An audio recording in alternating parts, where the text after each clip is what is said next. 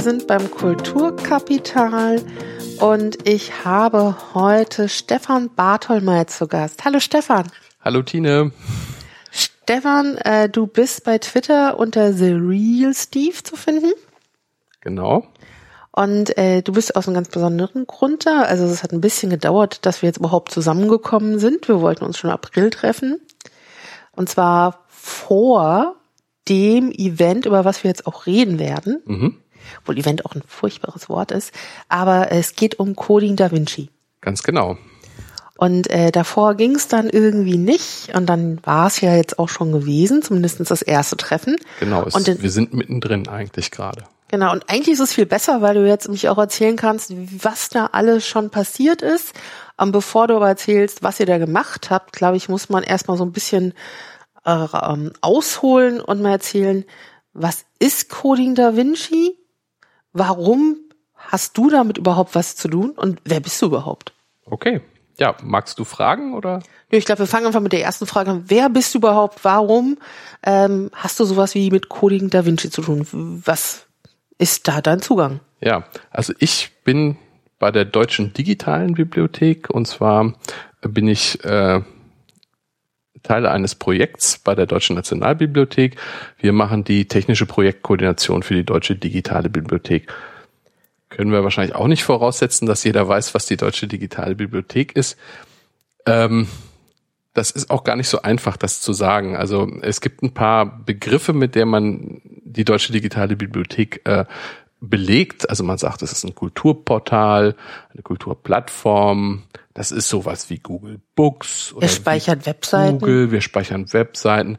Das tun wir jetzt zum Beispiel gerade nicht, aber ähm, wäre jetzt der erste dumme Gedanke, wenn ich jetzt auf Deutsche Digitale Bibliothek denke, so, auch endlich speichert mal jemand alle alle Webseiten ja, ab. Das ist ja tatsächlich was, was an der Institution, an der ich tatsächlich beschäftigt bin, ähm, weil die Deutsche Digitale Bibliothek hat im Moment noch so einen dezentralen Projektcharakter und wird erst in hoffentlich naher Zukunft eine eigene Rechtspersönlichkeit bekommen. Ähm, ich arbeite so bei der Deutschen Nationalbibliothek. Die Deutsche Nationalbibliothek hat ja tatsächlich einen gesetzlichen Sammelauftrag, der auch äh, elektronische und Online-Publikationen umfasst. Und dazu gehört auch das Sammeln und Speichern von Webseiten. Das wird auch teilweise gemacht ich kann jetzt nicht so detailliert Auskunft dazu geben, weil das halt nicht mein tägliches Geschäft ist, aber ich weiß, dass man das auch initiieren kann sozusagen, dass man davon erfasst wird, aber es im Moment auch noch äh, ja, Beta, Beta, ein, Beta? ja, es ist ein Experimentieren einfach mit der schieren Größe, mit der man es da zu tun hat. Ja, also äh, die DNB, wenn ich richtig informiert bin, doch unsere Generaldirektorin Frau Niggemann hat das auf der Republika ja auch äh, verkündet, äh, hat vor kurzem gerade einen Crawl des, der gesamten DE-Domain ähm, angest ansto äh, angestoßen, die, die DNB. Also man tastet sich da aber auch immer noch vor. Also ähm, das ist halt eine sehr komplexe äh, äh, technische Frage auch und auch die Entscheidung, was denn speicherwürdig ist, ob man einfach sagt, wie bei den Büchern, das ist relativ einfach, dann nimmt man einfach alles ab einer gewissen Menge. Ich glaube, es sind 25 Publikationen. Na, ich werde die Kollegen werden mich steinigen, wenn ich das jetzt nicht genau weiß. Aber man kann eigentlich auch alles nachlesen. Genau. Also das Gute genau. ist, man kann ja immer nachrecherchieren, wie, wie es jetzt genau ist. Aber ich meine, das, das können wir schon mal feststellen. Das macht die Deutsche Digitale Bibliothek nicht. nicht. Sie sammelt nicht das ganze Internet und alle Webseiten und Blogs, sondern was genau speichert sie nochmal ab? Genau, wir sammeln Metadaten ein. Und zwar zu Objekten des deutschen Kulturerbes, des digitalisierten Kulturerbes oder des ja auch rein digital entstandenen Kulturerbes. Ähm, manchmal auch nur die reinen Erschließungsinformationen. Ja, das muss man sich dann vielleicht so ein bisschen wie ein Verbundkatalog vorstellen, aber das sind wir eigentlich auch nicht. Ja, aber man muss halt immer gucken, weil wir so ein bisschen etwas Neues sui generis sind, äh, dass man, dass man guckt, womit kann man es vergleichen. Und da kommen halt immer wieder die Vergleiche, dass man macht, ist es ein Verbundkatalog? Und man kann zum Beispiel sagen, für die Archive in Deutschland, die sind bei uns ja auch äh, eine Sparte, wir arbeiten ja spartenübergreifend, und für die Archive, weil es da solche Verbundstrukturen nicht gibt, die benutzen uns ein bisschen so wie ein, ein Verbundkatalog in den Bibliotheken, dass sie damit die Bestände in ihren einzelnen Archiven, die Erschließungsinformationen, das nennt sich halt Findbücher, die sind auf eine bestimmte hierarchische Weise abgelegt, in sogenannten Tektoniken angeordnet. Ähm, und diese Erschließungsinformationen sind bei uns zu finden wenn möglich mit einem Digitalisat begleitet, also mit einer, einer verkleinerten Version des Digitalisats, weil unsere, äh, unser Prinzip, mit dem wir gestartet sind, ist, dass wir die reinen Metadaten sammeln. Also das sind Titel, äh, meinetwegen äh, die Laufzeit von irgendeinem Bestand, der da beschrieben wird, ein Autor von einem Werk, ein Fundort, ein Material. Also alles Daten, die das, die das Objekt beschreiben und ähm, nach Möglichkeit haben wir dazu halt auch noch eine Vorschau und das Wichtige halt auch einen Link zur Webpräsenz der Institution, wo dieses Objekt eigentlich wohnt, ja, wo das sich das befindet. Das also heißt, ihr seid, also ich könnte jetzt irgendwas suchen, äh, was ist ich, ein eine alte Trommel oder sowas, Spielzeugtrommel mhm. oder sowas und gibt es da in das Fenster von der Deutschen Digitalen Bibliothek ab an und dann kriege ich wahrscheinlich sowohl aus dem Bundesarchiv und kleinen Stadtarchiven, wer immer irgendwelche urkundlichen Erwähnung von Spielzeugtrommeln hat, obwohl das wahrscheinlich nicht so oft vorkommt, äh, oder ähm, wer tatsächlich auch tats irgendwie real Spielzeugtrommeln sammelt. Also sofern es bei euch eingespeist ist, kriege ich die Ergebnisse dann da. Genau. Also wir tauchen im die Anmutung unseres Portals ist, wenn man jetzt www.deutsche-digitale-bibliothek.de eingibt, jeweils mit Bindestrichen zwischen den ähm, einzelnen Worten. Ähm, wenn man die Seite ansurft, dann ist man erstmal mit einem großen Suchschlitz äh, äh, ähm, konfrontiert, ähnlich wie bei Google. Und deswegen denken, die, denken viele Leute auch, ich, wir sind eine Suchmaschine, sind wir auch. Also eine Suchmaschine ist ein äh, wichtiges Werkzeug für uns, aber das ist sozusagen nicht unsere Kernaufgabe. Wir machen eigentlich noch was oder wollen das auch machen in der Zukunft, was noch vor dieser ganzen äh, Sucherei liegt, dass wir nämlich Daten, diese Metadaten muss man sich ja vorstellen, wir haben insgesamt sechs Sparten, die bei uns äh, vertreten sind. Wir haben die Bibliotheken, wir haben die Denkmalpflege, wir haben die Archive, wir haben die Museen, wir haben Mediatheken, wir haben auch äh, Einrichtungen äh, aus Forschung und Wissenschaft, ja, die ganz unterschiedliche Traditionen haben, unterschiedliche äh, Verweis- und Erschließungsinformationssysteme, haben auch unterschiedliche Erfahrungen damit. Also die Bibliotheken machen seit den 60er Jahren ähm, haben sie Erfahrungen mit digitalen Metadatenformaten. In anderen äh, Einrichtungen ist es viel jünger. Dafür sind da die Beschreibungen viel reicher. Ähm, die Archive haben sehr gut hierarchisch geordnete Daten, die beschreiben keine Einzelobjekte, die beschreiben ganze Bestände in der Regel. Also da gibt es unterschiedliche Traditionen, unterschiedliche Sprechweisen. Also man muss sich das so ein bisschen wie den Turmbau zu Babel vorstellen und aber auch vielleicht wie so eine Gruppe von Leuten, die anfangen Quartett zu spielen und dann sagen, ja, also mein Kulturobjekt ist aber das Schönste oder das äh, Interessanteste und dann fängt man erstmal an, ja, warum denn eigentlich? Und dann kommt man ins Gespräch und überlegt sich, wie kann ich denn diese verschiedenen Erschließungssysteme miteinander vergleichen? Und das ist so ein bisschen ein Teil der Sache, die wir machen, dass wir diese ganzen Daten in bestimmten Formaten einsammeln, die äh, auch in eine gewisse Weise bereinigen und normalisieren, so dass sie halt vergleichbar werden. Ja, also man hat zum Beispiel ganz unterschiedliche Zeitangaben. Man kann sich vorstellen, also mit den Schreibweisen, wie man es aus dem Amerikanischen kennt, in, über die Jahrhunderte hinweg, gibt es ganz unterschiedliche Angaben, ob man den Monat ausschreibt oder nicht. Weil das ja alles von äh, Maschinen gelesen werden soll, ist das äh, natürlich schwieriger, das muss standardisiert werden. Da gibt es bei uns halt auch so Bereinigungsschritte, die wir noch ausführen zum Beispiel. Und ist das normalerweise das, was du gerade beschreibst? Also äh, ich weiß, wir reden gleich über Coding Da Vinci, aber ist das das, was du normalerweise so in deinem Berufsalltag immer machst oder machst du ganz andere Dinge? Also oder bist du die ganze Zeit nur dabei, irgendwelche Datenbanken zu bereinigen, damit die Maschinen die lesen können? Nee, ich bin tatsächlich eher, also Beruf, äh, äh, Tätigkeitsbeschreibung ist, ist äh, technischer Projektkoordinator. Das ist ja erstmal äh, auch eine relativ generische Bezeichnung, aber was ich tatsächlich mache, ähm, ist ja auch viel Meetings organisieren. Wir, wir sind ja ein Kompetenznetzwerk, die Deutsche, äh, Deutsche Digitale Bibliothek. Also bei uns sind 13 Einrichtungen bundesweit und äh, vertreten aus den ganzen Ländern, ähm, vom Bundesarchiv über das Deutsche Filminstitut hier in Frankfurt, äh, das Kulturamt der Stadt Düsseldorf, ähm, äh, die Denkmal, Landesdenkmalpflege äh, aus Brandenburg, also eine ganze Reihe von, von Institutionen aus unterschiedlichen Sparten und die engagieren sich bei uns alle in Arbeitsgruppen die wir äh, teilweise leiten, begleiten, äh, organisieren, Protokolle schreiben und zusehen, dass die Informationen aus den verschiedenen Arbeitsgruppen ähm, sich gegenseitig ergänzen und koordiniert werden. Dann haben wir eine selber eine Steuergruppe und äh, haben halt bestimmte Verantwortlichkeiten, äh, für die man zuständig ist. Also ich habe zum Beispiel mich jetzt über die ähm, dieses Aus System für die virtuellen Ausstellungen habe ich mich gekümmert. Wir hatten einen Showcase für unser API. Ich habe einen Workshop der nationalen ähm, Aggregatoren, den wir in Berlin gemacht haben, organisiert. Ich habe mich ein bisschen ums Bildungsthema gekümmert. Also es dankbar, weil es in so einem frühen Stadium noch ist, dass man ganz viele verschiedene Dinge tun kann. Das ist, glaube ich, auch das, was mich am allermeisten daran begeistert, neben dem Projekt, Projekt an sich, dass es so vielfältig ist, dass man auch, auch wenn man vielleicht wie ich vielfältige Interessen auch hat, ähm, dass man die auch wirklich ausleben kann und, und da gefragt ist und, und die da auch Dinge umsetzen kann. Ich twittere zum Beispiel auch im Moment noch für die, für die DDB, da haben wir gerade jetzt äh, vorgestern äh, eine neue Kollegin bekommen in Berlin, ähm, auf die ich mich auch sehr freue. Die werde ich am Montag das erste Mal treffen, die dann das übernehmen wird. Aber ja, das war auch einfach schön, dass man das auch gegen sicherlich auch einige Bedenken, die es gab, äh, ja, hat umsetzen können und dass das auch äh, möglich war. Also da habe ich aus anderen äh, ähnlichen Strukturen ganz andere Geschichten gehört. Also es ist wirklich ja, so kompliziert wir vielleicht auch aufgestellt sind, so, so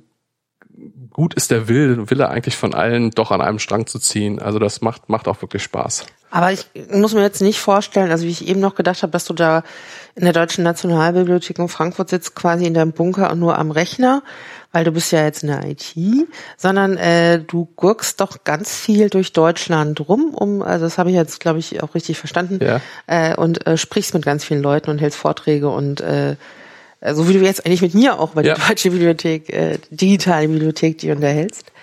Und ähm, du bist aber kein ITler, das weiß ich ja. Also wir kennen uns ja auch und mhm. äh, ITler bist du nicht. Wie, wie bist du jetzt daran gekommen? Ich würde es, glaube ich, nicht ganz so stehen lassen, dass ich kein ITler bin. Also ich Ups. bin kein, ich bin kein Informatiker, kein studierter Informatiker. Also ich bin äh, Physiker, Diplomphysiker von meinem Abschluss her und ähm, habe aber auch eine Zeit lang in der IT tatsächlich gearbeitet, als auch ein bisschen als Entwickler, als Trainer. Ähm, ja, aber ich muss auch sagen, die Zeiten, äh, sagen wir mal, ich könnte nicht von mir behaupten, dass ich, dass ich äh, tatsächlich als Entwickler im Moment arbeiten könnte, weil ich dazu einfach zu lange aus den Themen draus, drauf, draußen bin und ähm, mein Vorteil ist aber, ich spreche die Sprache der Leute. Also ich beschäftige mich, ich glaube, wann war das? 1979 habe ich das erste Mal, hat Holger Phillips mich in die Schule mitgenommen. Sein Vater war schon bei uns am Gymnasium äh, Informatiklehrer und habe ich das erste Mal vom Apple II gestanden. Und da wusste ich, das ist irgendwie eine Maschine, die kann tolle Sachen. Ich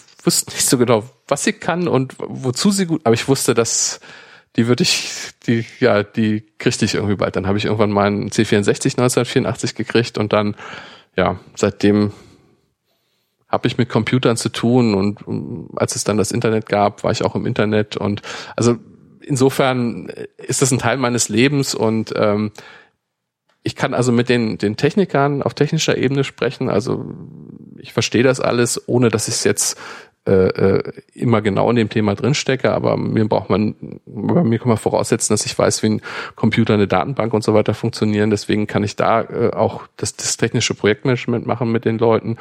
Und umgekehrt habe ich halt noch so ein anderes Herz, das in meiner Brust steckt, dass ich einfach mich persönlich total äh, für Literatur, Kunst und Museen und ähm, allem anderen, was so in unserer Kulturszene ausmacht, mich begeistere. Ist vielleicht auch so ein bisschen die meine Mutter, mein Vater, meine Mutter war halt Deutsch- und Französischlehrerin, mein Vater war äh, Chemiker und ähm, ja, diese beiden Dinge haben sich mir auch vererbt und ich war immer so ein bisschen unglücklich, wenn ich das eine getan habe oder das, an, und das andere lassen musste. Und jetzt treffen sich an der Stelle eigentlich so Technik und Kultur und das ist eigentlich eine schöne, ganz, ganz spannende Stelle, wo ich gerade bin. Und ich würde auch sagen, du bist da so genau an so einer Schaltstelle zwischen genau Technik und Kultur und äh, vermittelst da, glaube ich, auch also da hast du bringst dann alles mit, um auch zwischen den beiden Seiten vermitteln zu können. Das ist ja auch nicht immer so einfach. Ja, also ich, ich hoffe, dass, dass ich, ich, ich weiß es nicht, aber ich hoffe es, ich strebe es an, ja. Ja.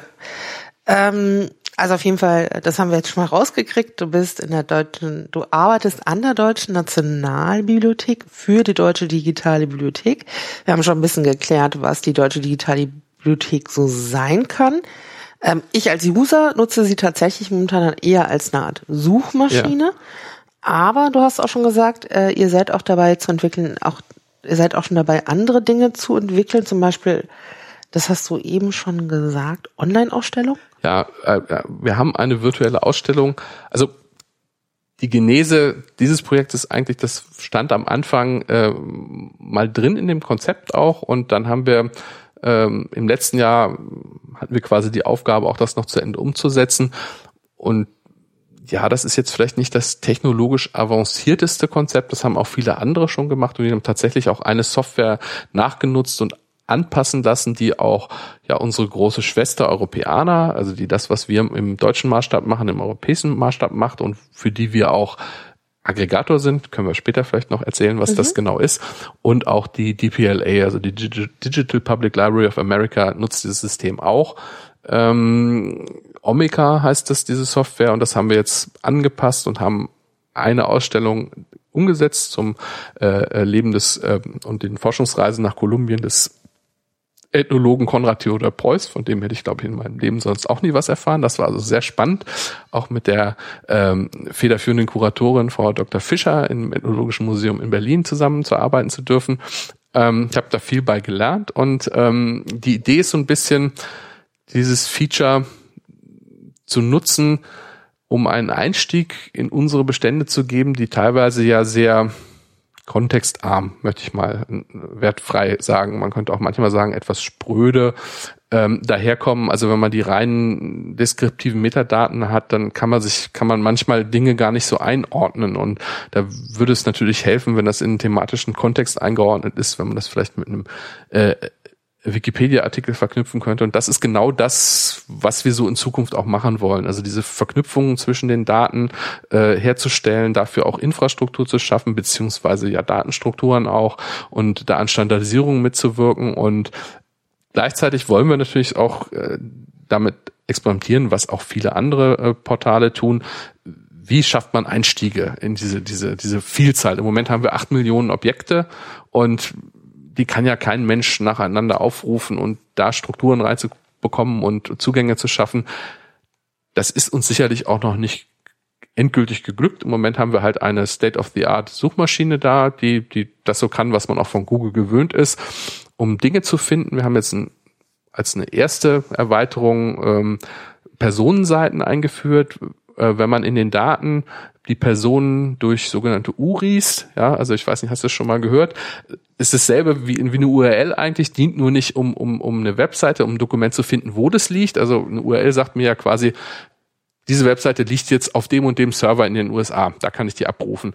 Und eine URI ist genauso aufgebaut, die sieht also genau gleich aus und äh, die sagt mir nur, das ist jetzt genau das Objekt, das ist sowas wie ein Name, ja, ja, ich sage jetzt mal einen Namen, da gibt es dann auch noch, es gibt auch noch URNs, wo ich auch nie ganz den Unterschied verstehe.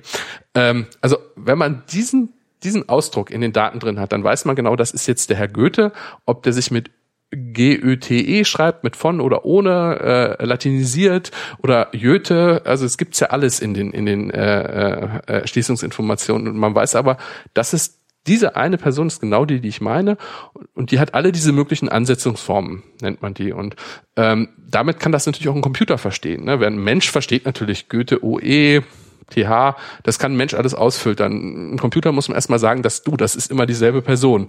Und bei den Daten, die das schon in sich tragen, da kann man dann zu einer, auf eine äh, Personenseite gehen, aus einem, von einem Objekt her, zum Beispiel, wenn man jetzt den Reine Fuchs, Reinecke Fuchs hat, sieht man, aha, äh, Autor Goethe, klicke ich mal drauf, was hat er denn noch geschrieben? Und jetzt verlässt mich auch schon wieder mein Deutsch-Grundkurs. Ich glaube, westöstlicher Divan hat er mit, mit Schiller zusammengeschrieben. Also whatever. Also er hat auch was mit Schiller, die Xenien, die, also irgendwas hat er mit Schiller zusammengeschrieben. Und dann kann man von da aus sich weiterklicken und landet auf einem, einem Objekt, wo zwei Personen, eben Goethe und Schiller sind. Und dann kann man auf die Personenseite von Schiller und so kann man sich so browsend weiterhangeln. Das sind ja Dinge, die man aus der Wikipedia kennt. Da haben ja Leute das intellektuell erschlossen, aber es geht ja darum, das bei uns auch automatisch oder aus den Daten herauszuschaffen, weil wir im Moment haben halt nicht ein Heer von Freiwilligen, die das so großartig machen wie die Wikipedia-Community. Dass man das alles intellektuell erschließen kann. Das wäre natürlich großartig, wenn man da mal hinkäme, aber so ist es im Moment nicht. Aber bei den Freiwilligen sind wir ja eigentlich schon auf der ja, richtigen Fährte. Ganz genau. Denn äh, das Projekt, über was ich dich ja eigentlich fragen, ausfragen möchte, das hat ja nun tatsächlich was mit Freiwilligen zu tun. Das heißt also, äh, neben der Nutzung als Suchmaschine und wir sehen, es ist, ihr sucht auch schon nach anderen Anwendungsformen für diese Metadaten äh, gab es jetzt tatsächlich ein Event, der darauf aufbaut, dass da Leute sich irgendwie ehrenamtlich engagieren. Mhm. Und der heißt, oder das hieß, und das heißt immer noch Coding Da Vinci. Coding Da Vinci, ganz genau. okay, und äh, da vielleicht machen wir jetzt mal den Schwenk auch dahin. Also äh, ja. was, was, was genau ist Coding Da Vinci? Coding Da Vinci ist der erste deutsche Kulturhackathon ähm, und wird veranstaltet federführend von der Open Knowledge Foundation und Wikimedia Deutschland. Dann ist, glaube ich, als dritte Einrichtung äh, die äh, Servicestelle Digitalisierung von Berlin dazugestoßen. Und wir als DDB sind als letzte ins Boot gekommen und sind auch sehr glücklich. Ich habe kurz vor Weihnachten davon gehört und war dann Feuer und Flamme dafür und dann hat es Gott sei Dank auch mich getroffen, sozusagen der DDB-Vertreter in diesem Vierergremium. Ich habe drei äh, ganz, ganz tolle Kolleginnen von den jeweiligen anderen Kooperationspartnern dabei. Das ist einmal Helene Hahn von der Open Knowledge Foundation, die, die sich glaube ich, Helene und Barbara Fischer. Ich weiß gar nicht genau. Es gibt so einen Gründungsmythos, äh, die haben sich das auf der Republika äh, vor einem Jahr ausgedacht, äh, dieses Format. Tine, du weißt was besser? Also mal so, es mag ja sein, dass es auch irgendeine Gründungsgeschichte mit der Republika gibt, aber ich war, war ja gerade noch äh, gestern auf der Maitagung mhm. und auf der Maitagung hieß es, dass es die Maitagung war, wo der, wo der Aus, Ausgang war weil irgendwie letztes Jahr jemand äh, einen äh, niederländischen Hackathon dort vorgestellt hat. Mhm. Und da wäre dann sozusagen auf der Maitagung der Gedanke gekommen, ah, Hackathon, was ist denn das? Das ist ja interessant, das brauchen wir auch. Ja, also gut, dann äh, habe ich jetzt wieder was dazugelernt. Also ich, ich, ich denke, das hat dann nochmal eine, einen Kreis weiter hat es dann gezogen wahrscheinlich auf der Republika oder um die Republika. Egal. Also ich bin auch auch. Äh, Aber es sind beides, es sind beides Internetveranstaltungen, die im Mai stattfinden. Republika, klar. Ja. Ich glaube, das weiß äh, irgendwie jeder, der so im Netz aktiv ist, was es ist. Mai-Tagung ist vielleicht eher spezieller. Das ist Museum and Internet. Das ist so eine Tagung, wo Museumsleute hingehen, die sich im weitesten Sinne irgendwie fürs Internet und ihre Museen interessieren. Also es ist schon eher so ein Museums-Insider-Tagung. Und äh, entweder da oder auf der anderen Tagung hat anscheinend der Kulturhackathon seinen Anfang gefunden. Ja, und es gibt, das muss man auch noch sagen, ähm, es gab schon mal einen Versuch, sowas zu machen. Also es gab natürlich in anderen Ländern, ähm, Europäer hat eine Reihe von Hackathons auch schon veranstaltet. Also Europäer ist das europäische Kulturportal, das hatte ich auch schon erwähnt. Und ähm, da gab es mal den Versuch, ich glaube an der Staatsbibliothek Berlin, eine Veranstaltung zu machen, die aber so ein bisschen unter ungünstigen zeitlichen Rahmenbedingungen geplant war. Und äh, da sind dann nicht so viele Leute zusammengekommen, wie man sich das gewünscht hat. Und seitdem geisterte das so ein bisschen auch in der Szene umher, dass, dass sowas vielleicht nicht möglich ist, mhm. weil man irgendwie die beiden Welten nicht zusammenkriegt. Und ich glaube, den Beweis äh, haben wir jetzt schon führen können. Ähm, also die Behauptung ist aus dem Raum, denn am ersten, ähm, äh, am Auftaktwochenende, am 26. 27. April waren insgesamt 150 Leute in den Räumen von Wikimedia und äh, haben, waren Teil dieses Hackathons. Das war schon ziemlich großartig und ja. Und, und waren das jetzt tatsächlich irgendwie nur, nur Entwickler oder waren das nur irgendwie so Berliner Netzszene oder wer, wer, wer war denn da jetzt? Ja, also es war ja so, wir hatten dann auch, ähm, also wie gesagt, ich bin im Dezember dazu gekommen und dann haben wir so im Januar, Februar äh, uns aufeinander verständigt, wie das dann alles ablaufen soll und dann haben hat äh, die Open Knowledge Foundation auch Helena selber hat da viel dran mitgearbeitet, äh, sich das Design äh, ausgedacht, eine wunderschöne Webseite gebaut, wie ich finde. Und dann äh, haben wir irgendwann auch angefangen, einzuladen und ähm, haben halt alle in unseren Communities und da sind natürlich gerade die Wikimedia und die Open Knowledge Foundation extrem gut vernetzt. Das ist ja auch ihre ja sozusagen ihre Kernkompetenz, dass sie eben Community-Projekte sind und Aktivisten und genau diese Leute erreichen. Dafür waren Digis, also die Digitalisierungsstelle und auch wir äh, eher für die Kulturinstitutionen äh, zuständig und ähm, es war so ein Mix. Also es waren äh, insgesamt oh, ich, es waren über 20, es waren 22 oder 23, glaube ich, Kulturinstitutionen da, die die Daten vorgestellt haben. Es waren ähm, ich schätze so ungefähr 40, 50 Entwickler, nochmal ähnlich viele, die eher gesagt haben, wir sind eher kulturinteressiert, äh, wo ich aber auch gemerkt habe, dass viele dabei äh, in, in doch schon ganz soliden äh, Background haben und also eine Webseite aufzusetzen war für die kein Problem.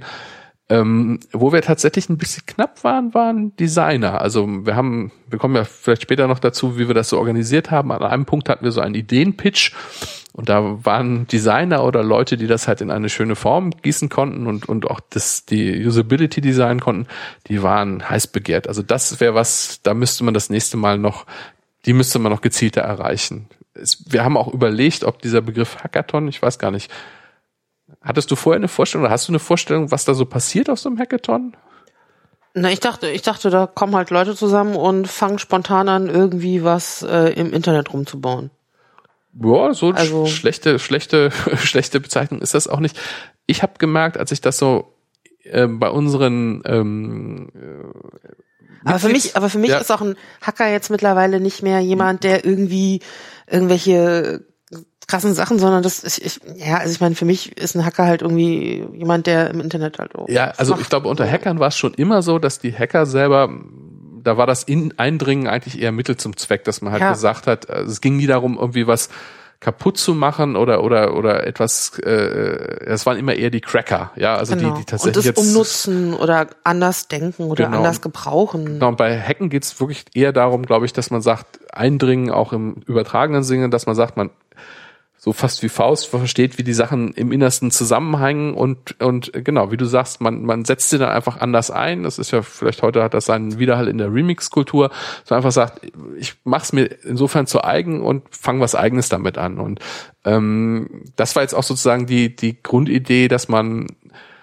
dass man so ein bisschen dieses, also die Kulturinstitutionen haben manchmal noch vielleicht ein beschützendes Verhältnis zu ihren, ihren Schätzen, ja. Und man muss auch sagen, sie haben diese Dinge in unserer Zeit über die Jahrhunderte gerettet und äh, das steht ihnen ja auch ein Stück weit zu.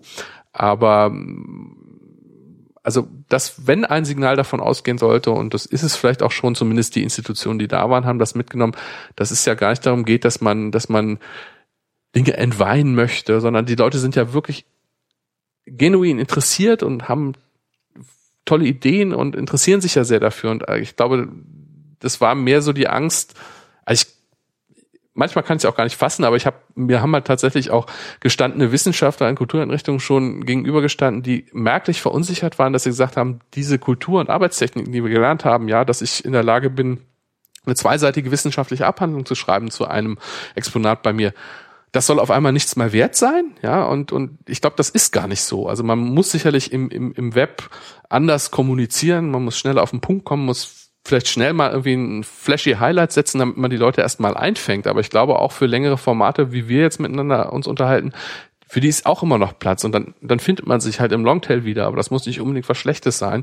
Aber das hat mir auch manchmal wehgetan, wo ich weiß, das sind wirklich ausgewiesene Experten und, und die, die sind einfach verunsichert und, und wissen nicht genau, was da sie erwartet. Ich habe auch gehört, Hackathon, damit wollen wir gar nichts zu tun haben, weil sie wirklich auch dachten, das sind Hacker, die die äh, äh, Kopierschutz knacken und, und in, in Rechnersysteme eindringen und äh, das ist ja, könnte ja nicht ferner von der Realität sein, genau. Ja, also ich meine, das, äh, das, das war jetzt klar auf der Maitagung auch äh, durchaus immer wieder Thema, dass es eine ganz große Verunsicherung gibt wie man jetzt mit diesen Kulturgütern und ihren Repräsentationen im Internet irgendwie umgeht.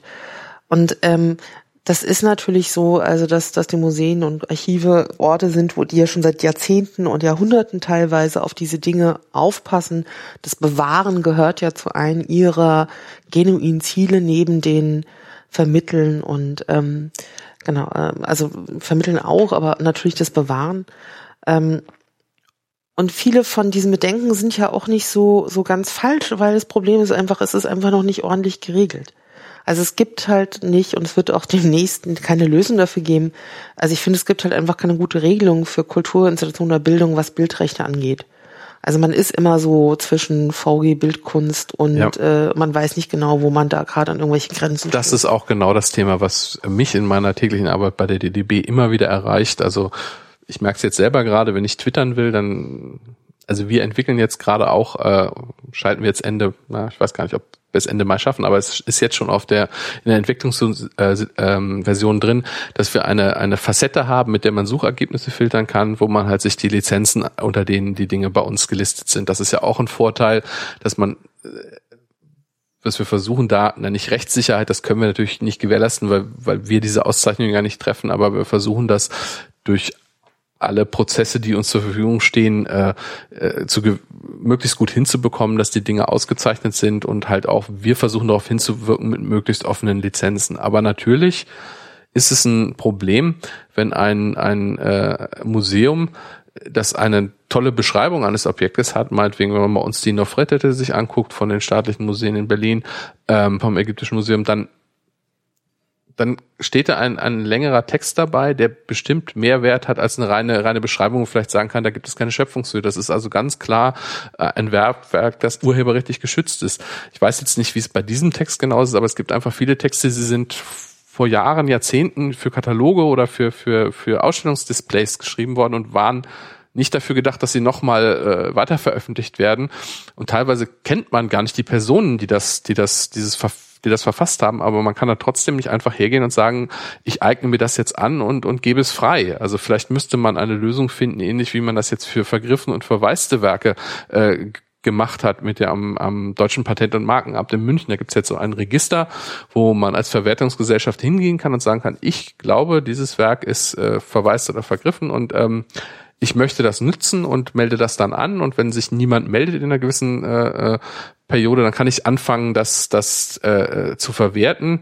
Äh, was natürlich dann, glaube ich, ich stecke jetzt nicht genau drin, aber es wäre sinnvoll, das so zu machen. Ähm, sobald dann jemand einen berechtigten Anspruch hat, äh, wird das sicherlich wieder stoppen, aber es kann nicht wieder, man kann nicht äh, für vergangenes Verhalten äh, in Regress genommen werden. Und das wäre irgendwie sowas in der Richtung müsste man da auch schaffen, weil das ist wirklich ein gordischer, gordischer Knoten, der also es gibt viel, viel guten Willen bei den Museen, aber das Problem ist auch, niemand möchte jetzt der Erste sein, der sozusagen äh, den Schritt zu weit macht äh, und an dem dann ein Exempel statuiert wird. Also, also es gab auch zum Beispiel bei der Maitagung auch so eine, so eine Frage, ähm, also weil es wurde auch der Hackathon ja vorgestellt gestern und äh, es gab nicht so viele Fragen aus dem Publikum. Eine Frage mhm. war auch, ob was denn jetzt wäre, wenn wenn jetzt Leute äh, die Produkte, die da jetzt diese Metadaten, die man jetzt benutzen kann, wenn da jetzt jemand einfach ein kommerzielles Produkt daraus machen würde. Dann, also wo es einfach auch Ängste gibt, so was ja. machen denn die Leute jetzt mit unseren ja, Daten? Aber da muss man vielleicht auch, auch so ein Stück weit, äh, wie Eltern mit Kindern, irgendwann mal auch die Daten ziehen lassen. Dann, wenn da jemand ein, ein kommerzielles Produkt macht, das sich, das sich äh, vielleicht auch verkauft, dann ja, hat er da einen Mehrwert geschaffen und dann kann man ihm vielleicht dazu gratulieren. Aber das ist halt ein Risiko in Anführungsstrichen, das man eingehen muss.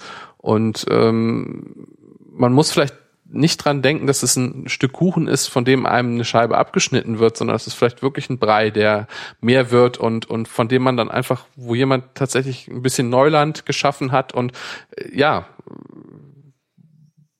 auf einmal was auch eine kommerzielle Verwertungsmöglichkeit geschaffen hat, die, die vielleicht vorher noch nicht da war. Aber na klar, also das ist ein Risiko und ich verstehe auch, dass es Geschäftsmodelle gibt, die da im Moment noch sehr drauf bauen, dass man Dinge weiterverwertet und das ist auch legitim. Ja, natürlich. Also jeder, jeder äh, äh, künstlerisch-städtische Mensch, der was produziert, der, der, der davon lebt, das muss anständig bezahlt werden und das ist völlig selbstverständlich, dass dafür auch Geld genommen werden darf. Ja, das, also man darf ja auch nicht in so einen, einen, einen Wahnsinn verfallen, dass man denkt, es muss jetzt alles, alles frei sein. Das, das soll ja gar nicht sein, aber es gibt sicherlich Fälle, wo, Fälle, wo man sagt, Gemälde, die seit Jahrhunderten in, in, in äh, äh Kunstmuseen hängen und wo dann Museen mit, äh, ja, weil sie das Fotografieren verbieten und dann nur einen Hausfotografen durchlassen, und dann natürlich das Copyright an diesen Fotografien haben, da könnte man schon vielleicht sagen, ist das, ist das fair? Ja, also wo man vielleicht auch teilweise Dinge hat, die, die auch mit Steuergeldern äh, äh in Schuss gehalten werden und auch andere äh, Werke, die, die aus staatlichem Handeln äh, entstanden sind, auch irgendwelche Akten oder so, wo man auch sagen muss, da hat der Steuerzahler schon mal für bezahlt. Genauso, das letztlich auch im Wissenschaftsbereich auch übertragen. Also warum muss das noch ein zweites Mal bezahlt werden? Das fand ich auch gestern eigentlich ganz, ganz spannend, wie die Frage äh, von den zwei mhm. Referentinnen mich beantwortet wurde, weil ich hatte das herausgehört, dass es eher so mit so einer Befürchtung war, oh, jetzt wird da, da jemand anders könnte das jetzt monetarisieren. Und die Antwort war eher, und aus den Erfahrungen hat sich gezeigt, dass es da jetzt gar nicht so viele äh, Geschäftsmodelle erstmal gab. Äh, und man wäre ja fast froh, wenn, wenn da mal was käme. Also mhm äh, also die, die Frage wurde quasi in der Antwort ganz anders gewendet und das fand ich eigentlich ganz interessant. Also ähm, ja, es werden natürlich auch, es gibt, gibt wie überall ähm, diskutiert man ja immer entlang so Geschichten, die immer wieder erzählt werden. Und eine Geschichte, die in dem Bereich immer wieder erzählt wird, ist die vom Rijksmuseum.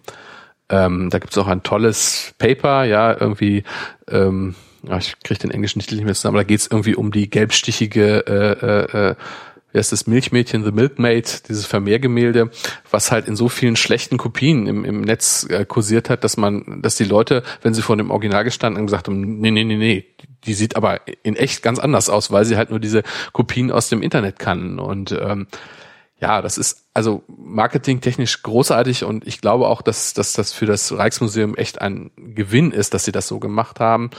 Aber äh, auch wenn ich jetzt vielleicht so ein bisschen ähm, mir da Shelter einhandle äh, äh, von meinen äh, Coding Da Vinci Kollegen, ich glaube zum Beispiel auch nicht, dass dass dieses Modell für jede Institution trägt, insbesondere nicht die hundertste Institution, die das macht.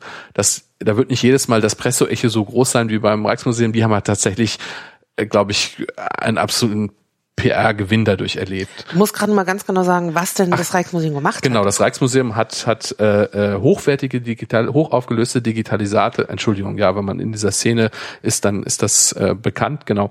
Also das Rijksmuseum hat hochaufgelöste digitale Digitalisate der Kunstwerke äh, aus seinen Beständen veröffentlicht zugänglich gemacht und da gibt's das schöne Zitat von dem äh, Direktor, der gesagt hat, also wenn die Leute damit Klopapier bedrucken, dann sollen sie das tun, aber dann sollen sie es wenigstens mit der bestmöglichsten Reproduktion eines Rembrandt machen, äh, die ich ihnen zur Verfügung stellen kann und nicht mit irgendeiner pixeligen äh, schlechten Kopie. Ja, also da stehe ich auch völlig dahinter, aber ich glaube halt trotzdem, dass das nicht für jedes Museum, äh, äh, also man kann das nicht einfach kopieren, man muss dann andere Wege finden. Ich glaube auch gerade für kleine Einrichtungen, ähm, die gar nicht das Problem haben, dass sie, dass sie, ja, dass sie irgendwie, dass ihnen die Dinge aus den, aus den Händen gerissen werden, die aber, glaube ich, wenn sie ihre, ihre Bestände digital zugänglich machen würden, äh, eine Community, die, weil die, weil es Leute mit den Spezialinteressen vielleicht gar nicht in der großen Dichte gibt, dass sie immer so viele in der, in der physikalischen, physischen Nähe dieser Einrichtung, also meinetwegen, oh Gottchen,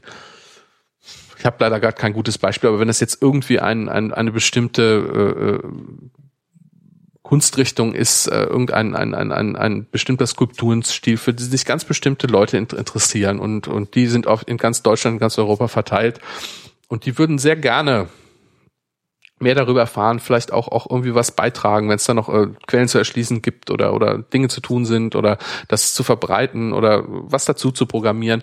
Aber die muss man ja erstmal erreichen und ähm, ich glaube, da könnten gerade für kleine Einrichtungen äh, schlummern da wirklich Potenziale. Und ich glaube, da ist auch die Bereitschaft eher noch größer als bei so mittelgroßen Häusern oder auch größeren Häusern, die natürlich auch ganz anders aufgestellt sind, die auch Verwertungsketten, die Merchandising und so weiter haben. Ne? Also ich glaube, für kleine Häusern ist generell einfach das Problem, dass du so viel Personal haben musst, dass du deine Dinge überhaupt ordentlich in Objektdatenbanken Datenbanken reinbekommst und dass du überhaupt die Möglichkeit hast, äh, dir eine Schnittstelle für Digitalisierung zu leisten. Genau. Also da, also da muss man sich einfach auch vorstellen, da sind es gibt einfach noch genug Leute, die, die da ist die Objektdatenbank eine Excel-Tabelle. Völlig klar. Es gibt auch welche, also, wo, wo, wo es eine Word-Tabelle ist und auch mhm. teilweise Landeseinrichtungen. Das weiß ich auch. Äh, ähm, manchmal ist es auch nur ein Zettel, habe ich auch schon alles gesehen. Und es ist auch völlig klar, das ist nicht deren deren Tagesgeschäft. Das sind Leute, die die mit Herz und äh, Seele zum Beispiel Museumsmacher sind, die in einem Thema völlig aufgehen und die haben vielleicht an, ein, an einem Tag im Jahr würden sich mal einem Datenexport beschäftigen. Und da, genau da sind wir auch gefordert, glaube ich, dass wir da äh, Werkzeuge entwickeln, zusammen mit äh, anderen äh, ähnlichen Institutionen, die da auch Power haben und Know-how. Also da gibt's ja auch gerade bei uns im Kompetenznetzwerk auch ganz großartige äh, Projekte schon und das muss noch mehr werden und das da muss auch europaweit Kräfte gebündelt werden, weil natürlich die Gelder in dem Sektor auch nicht unendlich fließen. Also ähm, und deswegen müssen wir es eigentlich schaffen, dass wir, dass wir äh, diesen Einrichtungen Werkzeuge zu äh, in die Hand geben, die einfach zu bedienen sind, die man sich leisten kann und ähm, und dann auch dafür sorgen, dass man und das versuchen wir ein bisschen. Also wer bei uns seine Daten ähm, liefert, der kann seine Daten auch wieder ausspielen unserer, über unsere API. Das ist die Anwendungsprogrammierschnittstelle Application Programming Interface, auf an der dann wiederum Apps, Webseiten andocken können und ähm, ja, das steht dann jedem, der bei uns bei der DDB mitmacht, zur Verfügung und dann muss man nicht selber sozusagen aus der eigenen Webseite heraus nochmal so eine Schnittstelle, entwickeln. Die wäre dann sozusagen automatisch da und da könnte man dann auch dagegen äh, etwas programmieren lassen oder jetzt hoffen, dass bei so einem Wettbewerb jemand sagt, ich habe mich jetzt in genau in ihren Bestand äh, verliebt. Ich, ich mag jetzt die die Instrumentensammlung des Ethnologischen Museums in Berlin und ähm, möchte damit was machen, möchte die zu Klingen bringen und, und programmiere da jetzt etwas. Und ähm, also darauf hoffen wir bei Coding Da Vinci. Und genau, jetzt hast du auch sehr schön die Wolte zurückgeschlagen zu Coding Da Vinci. Ähm, also, weil es gibt ja diese APIs, es gibt offene Daten und bei Coding Da Vinci sind ja jetzt diese 150 Leute zusammengekommen. Mhm. Ähm, und wir, wir haben auch gehört, es fehlte ein bisschen an Designern, aber was haben denn die anderen Leute zusammen da getan? Genau, ich kann ja mal so ein bisschen die zwei Tage so Revue passieren lassen. Mhm. Also wir haben ähm, mittags am Samstag angefangen und hatten ähm, eine schnelle Vorstellungsrunde, wo wir erstmal wir, wir vier Veranstalter Hallo gesagt haben und ein bisschen erzählt haben, wie es durch, die, durch, die, durch das Wochenende geht. Und dann sind wir ziemlich schnell eingestiegen und haben äh, die Kulturinstitutionen in so einem, wie man das von Barcamps kennt, in so einem kurzen Pitch, wo man wirklich in drei Sätzen sagen sollte, was die, was die äh, eigenen Bestände ausmachen. Und danach schloss sich dann so ein, äh, ja, ein, ein, aus mehreren parallelen Sessions äh, eine, eine, ein Format an, wo wir dann immer in Viertelstundenrhythmus, also es, man hat immer fünf Minuten, nee, sieben Minuten waren es, glaube ich, äh, vorgestellt seitens der Einrichtung den eigenen Bestand und danach gab es noch eine kleine Fragerunde und dann konnte man wechseln, so dass man, und das wurde zweimal durchlaufen, so dass man insgesamt, glaube ich, sechs Institutionen hat sich direkt angucken können, wenn man ganz fleißig war und durch alle Räume gewechselt ist. Also es waren insgesamt, oh, ich müsste es genau wissen, ich glaube es waren 21, 22 oder 23. Also man hat nicht alles sehen können, aber ähm, man konnte sich sozusagen aus den Pitches raushören, ach, das könnte was für mich sein. Und dann war schon der Vormittag vorbei, oder? Genau, dann waren wir schon, schon, ähm, äh, war schon Mittag. Ähm, dann haben wir irgendwann noch was gegessen. Dann ähm, fanden sich schon so Leute zu ersten Gespräch zusammen und dann gab es einen Ideenpitch, wo die Leute gesagt haben, ah, mir ist jetzt dabei gekommen, das und das könnte man machen. Und dann haben wir wieder so eine Runde gedreht auf der Bühne, wo wir gesagt haben, ich bin der äh, Bela, ich mache die Goethe to Go App. Wir wollen in Frankfurt, in Sachsenhausen ähm, die historischen Ge Ge Gebäude, die es gibt in der, in der DDB, die wollen wir ähm, mit einer äh, Geokoordinaten versehen. Wenn wir mit unserem, wir machen ein, ein Spiel, das ist gamifiziert, auch so ein schönes Buzzword zurzeit. Und damit reichern wir die Daten an. Wenn man vor dem Gebäude steht und sagt, ja, das ist doch genau das Bild, drückt man auf einen Knopf oder wird durch andere äh, Spielelemente äh, ähm, motiviert und dann zack sind auf einmal die Daten dazu und man hat trotzdem auch noch so ein bisschen, kriegt ein bisschen eine Stadtführung dabei und hat auch noch diesen Spielcharakter und sowas zum Beispiel. Und, und wer möchte da mitmachen? Ich brauche noch jemanden, der äh, gut ist im, im Cross-Plattform-Programming für verschiedene äh, äh, äh, Mobilgeräte-Plattformen oder einen äh, UI-Designer, sowas wurde dann gesagt. Und dann haben sich hoffentlich hoffen, äh, dann die Leute zusammengefunden. Und, und das Beispiel, was du gerade ausgewählt hast, war das fiktiv oder Nein, das, das ist tatsächlich realistisch. Da war ich auch ein bisschen jetzt Lokalpatriot. Das ist tatsächlich hier ein, eine Gruppe, die sich im Rahmen von der Open Tech School Rhein-Main ähm, ähm, zusammengefunden hat und die äh, gerade daran sitzt auch. Und ja, ich hoffe, ich sehe die vielleicht nächste Woche auch nochmal mal zu hören, wie es gerade so steht. Also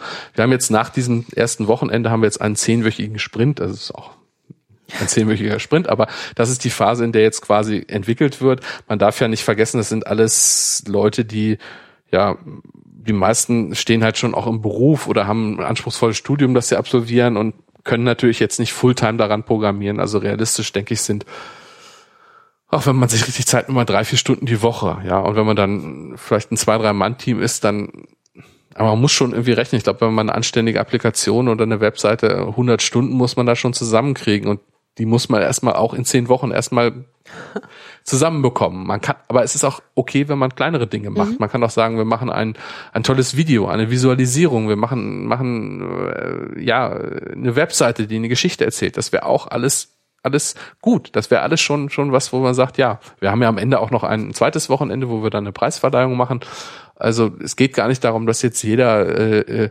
eine äh, App baut, die die äh, hochprofessionell auf allen denkbaren Plattformen läuft. Ähm, also es geht einfach auch darum, erste Schritte zu machen, kreativ zu sein und und ja seinen eigenen Zugang zu finden und uns hoffentlich auch zu überraschen mein lokalpatriotische würde ich mir ja wünschen, dass die App dann auch tatsächlich fertig wird zum zweiten Wochenende. Aber was, was, was sind denn sonst so andere, also ich meine, das heißt, die bauen auf irgendeinen Goethe-Datensatz auf oder auf, auf irgendwelchen, wahrscheinlich eher Landkarten oder. Aber wir haben, haben zum Beispiel, äh, äh, es gibt auch aus verschiedene Datenquellen, also es gibt eine große eine große äh, Bildsammlung im, beim Landesarchiv Baden-Württemberg, den Nachlass von Willy Prager oder Praha, ich weiß gar nicht, wie er ausgesprochen wird, ich habe ihn immer nur gelesen. Ähm, und das sind, oh, ich weiß nicht, wie viel hunderttausend äh, Fotos und der ist halt äh, ach, es gibt allein 3000 Fotos von Bahnfahrten. Also wenn man irgendwie Trainspotter ist, dann geht einem da, glaube ich, auch das Herz auf. Also man kann sich irgendwie die, die Bahnstrecken der 50er und 60er Jahre inklusive mit den äh, entsprechenden Triebwagen da nochmal wieder zusammenbauen. Und es gibt auch aus allen möglichen Städten und auch viel aus Frankfurt Bilder. Es gibt Bestände der hessischen Denkmalpflege, die haben teilweise schon Geodaten, aber man kann ja auch noch auf andere Ideen kommen, dass man vielleicht sagt, wie sieht denn das heute aus? Kann man das kombinieren? Kann man noch zusätzliche Perspektiven bekommen? Vielleicht kann man auch noch was zusammensetzen, Panorama, ein 3D-Objekt, also da, da kann man ja anfangen äh, loszuspinnen. Ich denke, das wird sich alles jetzt nicht im Rahmen dieses Hackathons umsetzen, aber wenn einzelne Ideen mal verfolgt werden, dann wäre das, glaube ich, schon sehr viel. Es soll ja auch nur darum gehen, dass man zeigt, äh, also so ein Sog in beide Richtungen äh, äh, erzeugt. Also einmal den Kultureinrichtungen klar zu machen, oder vorzuführen, da draußen sind Leute, die das super spannend finden, was ihr da habt und die da gerne was machen. Also es gibt auch das Motto, das wir uns so ein bisschen geklaut haben, äh, let them play with your toys. Also ähm, sitz nicht äh, äh, in der Sandkiste und spiel nur mit deinen eigenen Sachen, sondern guck mal, was andere damit machen und vielleicht kommen die auf ganz neue Spiele und auf ganz neue Ideen und äh, kombinieren Dinge. Äh, und es hat sich auch schon schon Gruppen ge gebildet, die jetzt einen einen Vogelstimmenwecker bauen. Ist das Naturkundemuseum hat hat ähm, einen Datensatz mit Vogelstimmen zur Verfügung gestellt und dann kann man sich äh, ähm, von Vogelstimmen wecken lassen von der App sowas ist, glaube ich, im Plan. Irgendjemand anders hatte die Idee, so eine Art, wie heißt dieses Programm, wo man reinsingen kann, Pandora oder so. Es gibt so eine äh, iPhone-App, wo man reinsingen kann und dann oder oder es an einen Lautsprecher ich halten kann. Benutzt und, die äh, ja. nicht, aber Shazam. Shazam, oder ja, genau, ähnlich? genau. Und sowas ähnliches zum Beispiel für für Vogelstimmen zu machen, ja, dass man. Oh, das wäre toll. Also ne? ich wäre ich ein ganz großer, persönlich ein ganz großer Freund von. Genau. Hätte ich gerne. Also würde ich mir sogar runterladen sofort. Ich bin, äh, ich Guckvögel an. Also ja, also das kann ich ja mal weitergeben, genau. Also ich fände auch eine Foto-App, wo ich Insekten fotografieren könnte und dann würden die mir bestimmt werden. Fände ich ja. total geil. Ja, ja, also es gibt auch zum Beispiel einen riesigen Satz von von Insektenscans, ja, auch im Gigapixel-Bereich, glaube ich, und wo man auch mal sagen könnte, ich weiß gar nicht, ob da auch schon jemand in die, in die äh, ähm, Richtung denkt, weil ich natürlich mich jetzt so ein bisschen auf die äh, Apps mit DDB-Bezug auch konzentriere. Falls mal jemand Fragen hat, dann würde ich auch, also die anderen natürlich nicht nicht ausschließen, aber wir haben das so ein bisschen auch aufgeteilt, dass dann jede Institution natürlich äh, Ansprechpartner ist für ihre Daten oder wir würden das dann auch vermitteln an die mhm. Institutionen, die bei uns Daten äh, liegen haben und die dann die dann ähm, die beraten, wie sie auf unsere API zugreifen können. Ja, es waren es gab auch teilweise technische Lösungen, wo man sagt, na ja, da muss man vielleicht im Thema drinstecken, bis man erkennt, dass das tatsächlich eine Hilfe ist. Weil es gibt auch viele Dinge, die ja unsexy sind und vielleicht auch erstmal unanschaulich.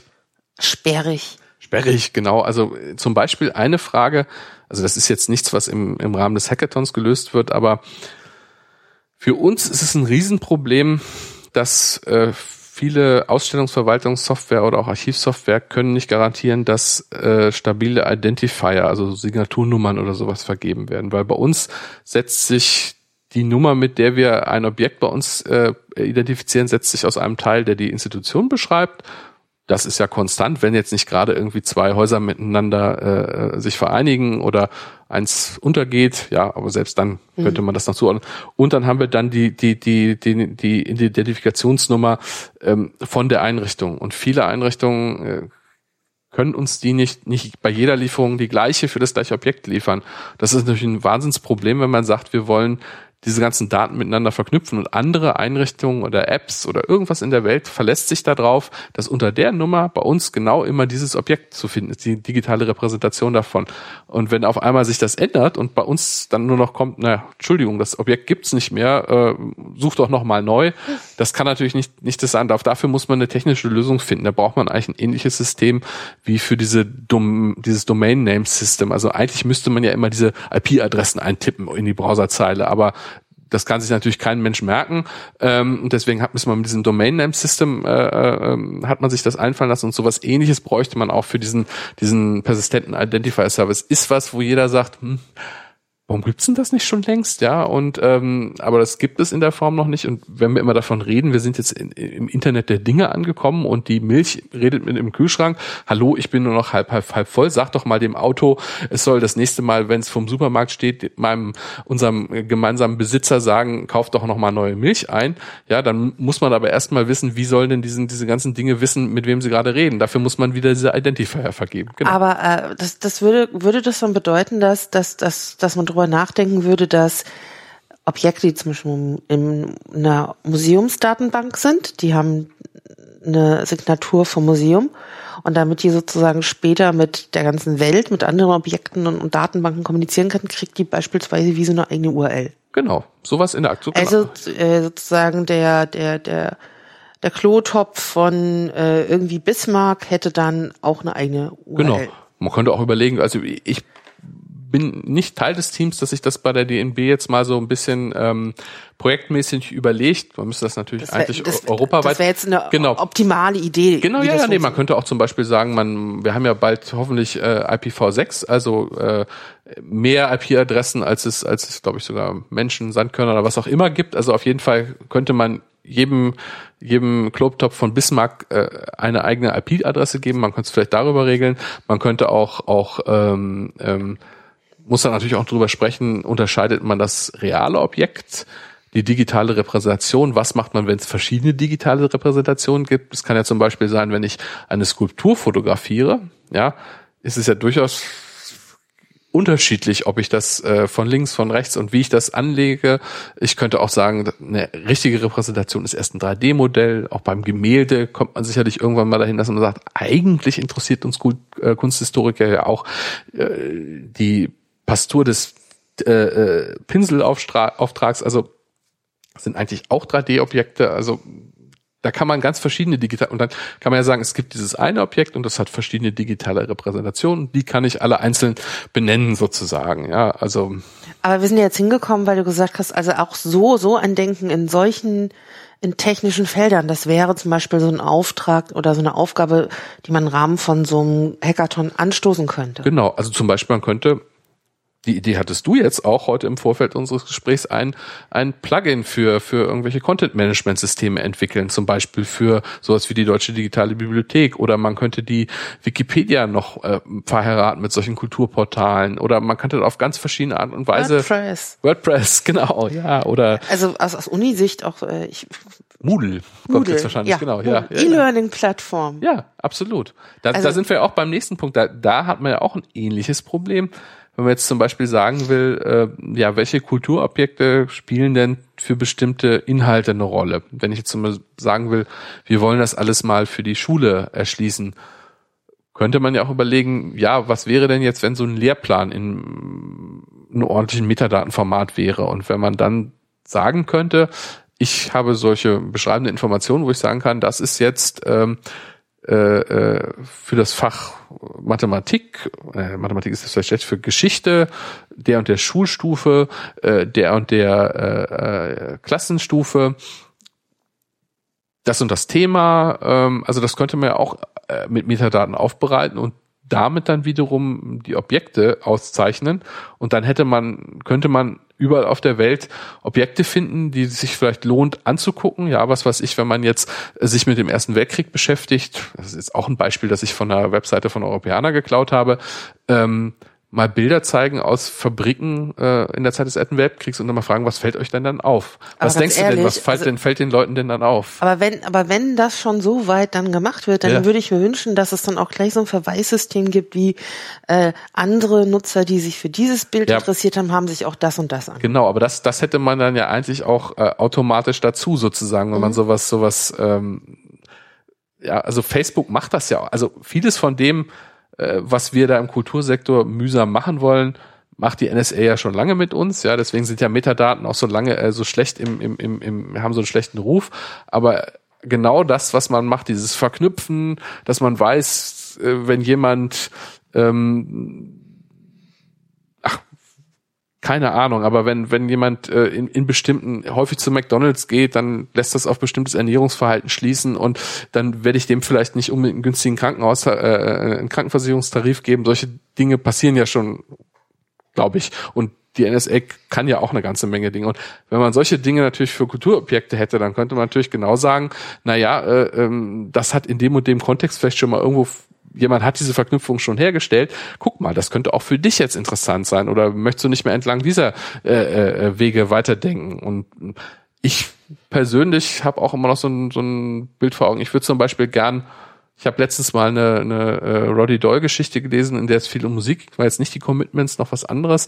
Ähm, und habe mir dann irgendwie mal ja, Spotify darf man sagen, ist zwar auch evil, aber also bei, bei Spotify mir mal die ganze Musik zusammengesucht und habe dann parallel beim Lesen diese Musik gehört. Und man könnte das natürlich mit vielen Dingen, und im Sachbuch ist das vielleicht noch interessanter, wenn man auf Dinge stößt, die man noch nicht gesehen hat, also wenn man noch nie im Florenz vorm Dom gestanden hat oder so, oder in der, in der Sixtinischen Kapelle. Das Gefühl kann das natürlich nicht ersetzen. Man weiß nie, wie das riecht, wie die, wie das Licht ist. Das wird man nie ersetzen können. Aber, aber um das ein bisschen anzureichen, würde ich mir das manchmal wünschen, und ich mache das auch schon, wenn ich jetzt irgendwie auf dem iPad, also auf dem Tablettcomputer ähm, Dinge aufrufe, dass ich dann durchaus mal schnell mal bei Wikipedia nachschlage und wenn mir da auch noch mehr so Kontextinformationen leichter eingebunden würden, das, also das könnte ich zum Beispiel gut haben, ja. Vielleicht nochmal ganz zurück zum konkreten Unbedingt. Fall von dem Wochenende. Was sind denn noch so für lustige Sachen da entstanden? Also was ist denn da sozusagen in dieser kurzen Zeit schon mal, abgesehen jetzt von dem Vogelstimmenwecker und von der Goethe-App noch so an Ideen zusammengetragen? Ja, worden? also ich müsste, ich habe ja eigentlich Internet bei euch. Äh, äh, also äh, hätte, hätte ich dir vorher wahrscheinlich geben sollen. Also normalerweise ja. geben wir unseren Gästen nämlich gerne äh, äh, Zugang zum WLAN. Ja. Und das müssen wir, muss man auch vorgeben, weil wir haben so einen elend langen Schlüssel. Aber ich kann dir gerne hier mein ähm, Tablet mal zur Verfügung stellen. Genau. Zufälligerweise, ah, zufälligerweise hast du unseren Hackdash schon aufgemacht. Ja. Das ist ja großartig, genau. Ich bin auch gar nicht vorbereitet.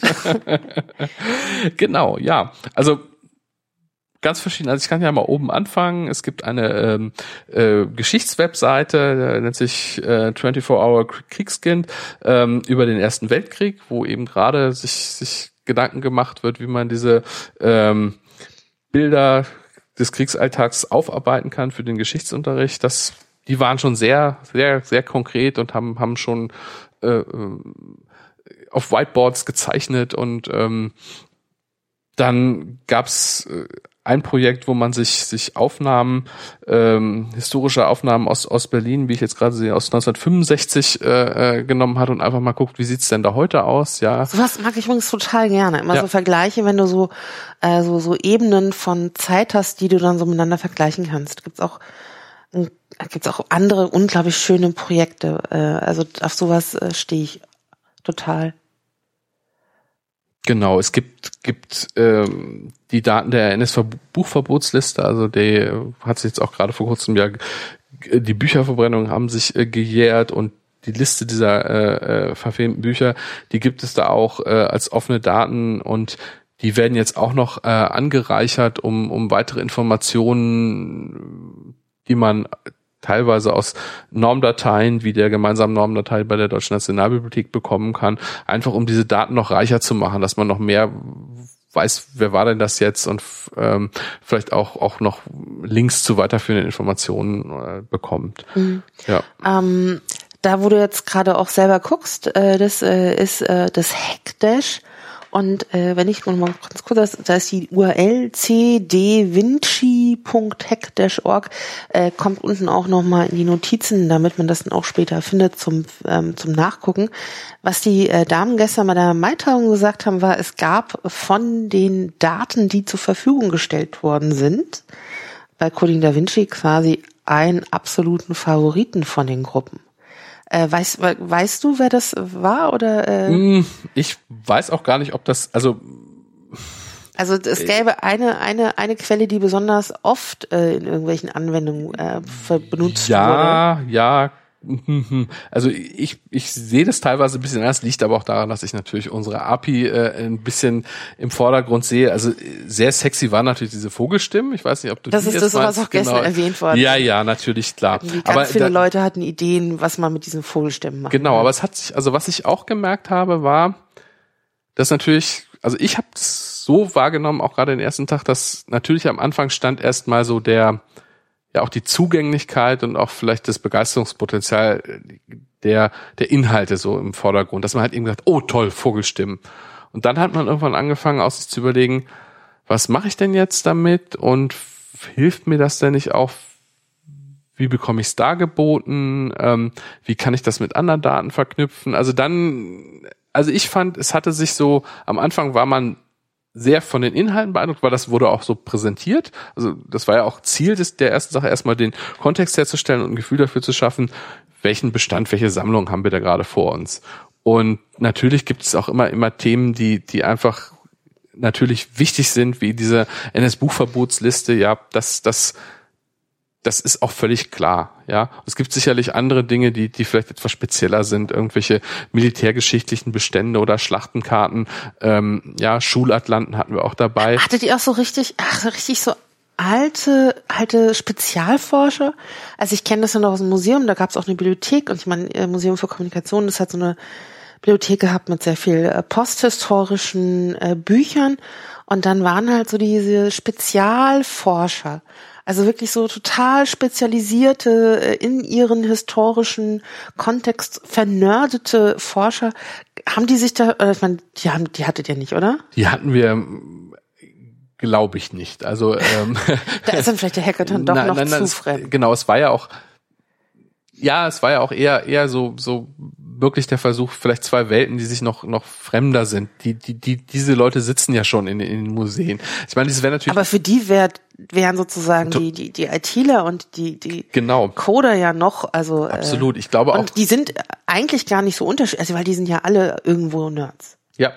Also in unterschiedlichen Fächern, aber die sind genauso, das sind halt so, so Geschichtsnerds, diese ganzen ähm, Lokalhistoriker und Kleinhistoriker, Nein, ich, Leinhistoriker. Also ich glaube auch, dass das eine, also wir machen uns ja auch immer auch bei der DDB jetzt Gedanken, für wen machen wir das eigentlich? Ja, also im Moment haben wir es lange Zeit gemacht, auch für die Einrichtungen, die sich präsentieren wollten. Und es gab halt diesen Ruf aus Europa, das wollen wir machen. Wir wollen auch vielleicht darüber, also wir wollen ganz sicher einen Beitrag zur Demokratisierung von Wissen leisten, auch zeigen, was wir für ein tolles Kulturerbe haben in Europa und was uns vielleicht verbindet oder auch zusammenbringt, das auch nochmal ins Bewusstsein rücken. Und ich finde, da macht Europäer auch tolle Arbeit, gerade auch durch diese äh, Digitalisierungsprojekte, wo die Leute halt ihre eigenen äh, Erinnerungen mitbringen, ja, von Opas Bibel, die einen, einen Steckschuss hatte, die ihn vom Leben gerettet hat in den, in den äh, äh, Schützengräben des Ersten Weltkriegs. Solche Dinge tauchen dann auf. Also da kommen ganz tolle äh, Sachen zustande.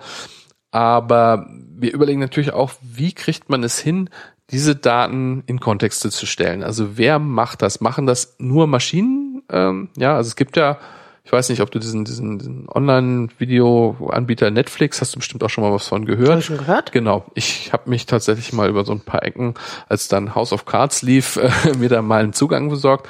Und die haben so ein, so ein Empfehlungssystem, ja. Da wirst du nach jedem Film, den du guckst, wirst du aufgefordert, hier. Und es werden einem völlig komische also ich hatte dann irgendwie Filme mit einem einbeinigen Hund, in dem äh, zwei Frauen miteinander reden. Also ganz merk, also also das natürlich nicht, aber irgendwelche merkwürdige Kategorien kriegt man irgendwie drei, vier Filme zum Bewerten vorgeschlagen.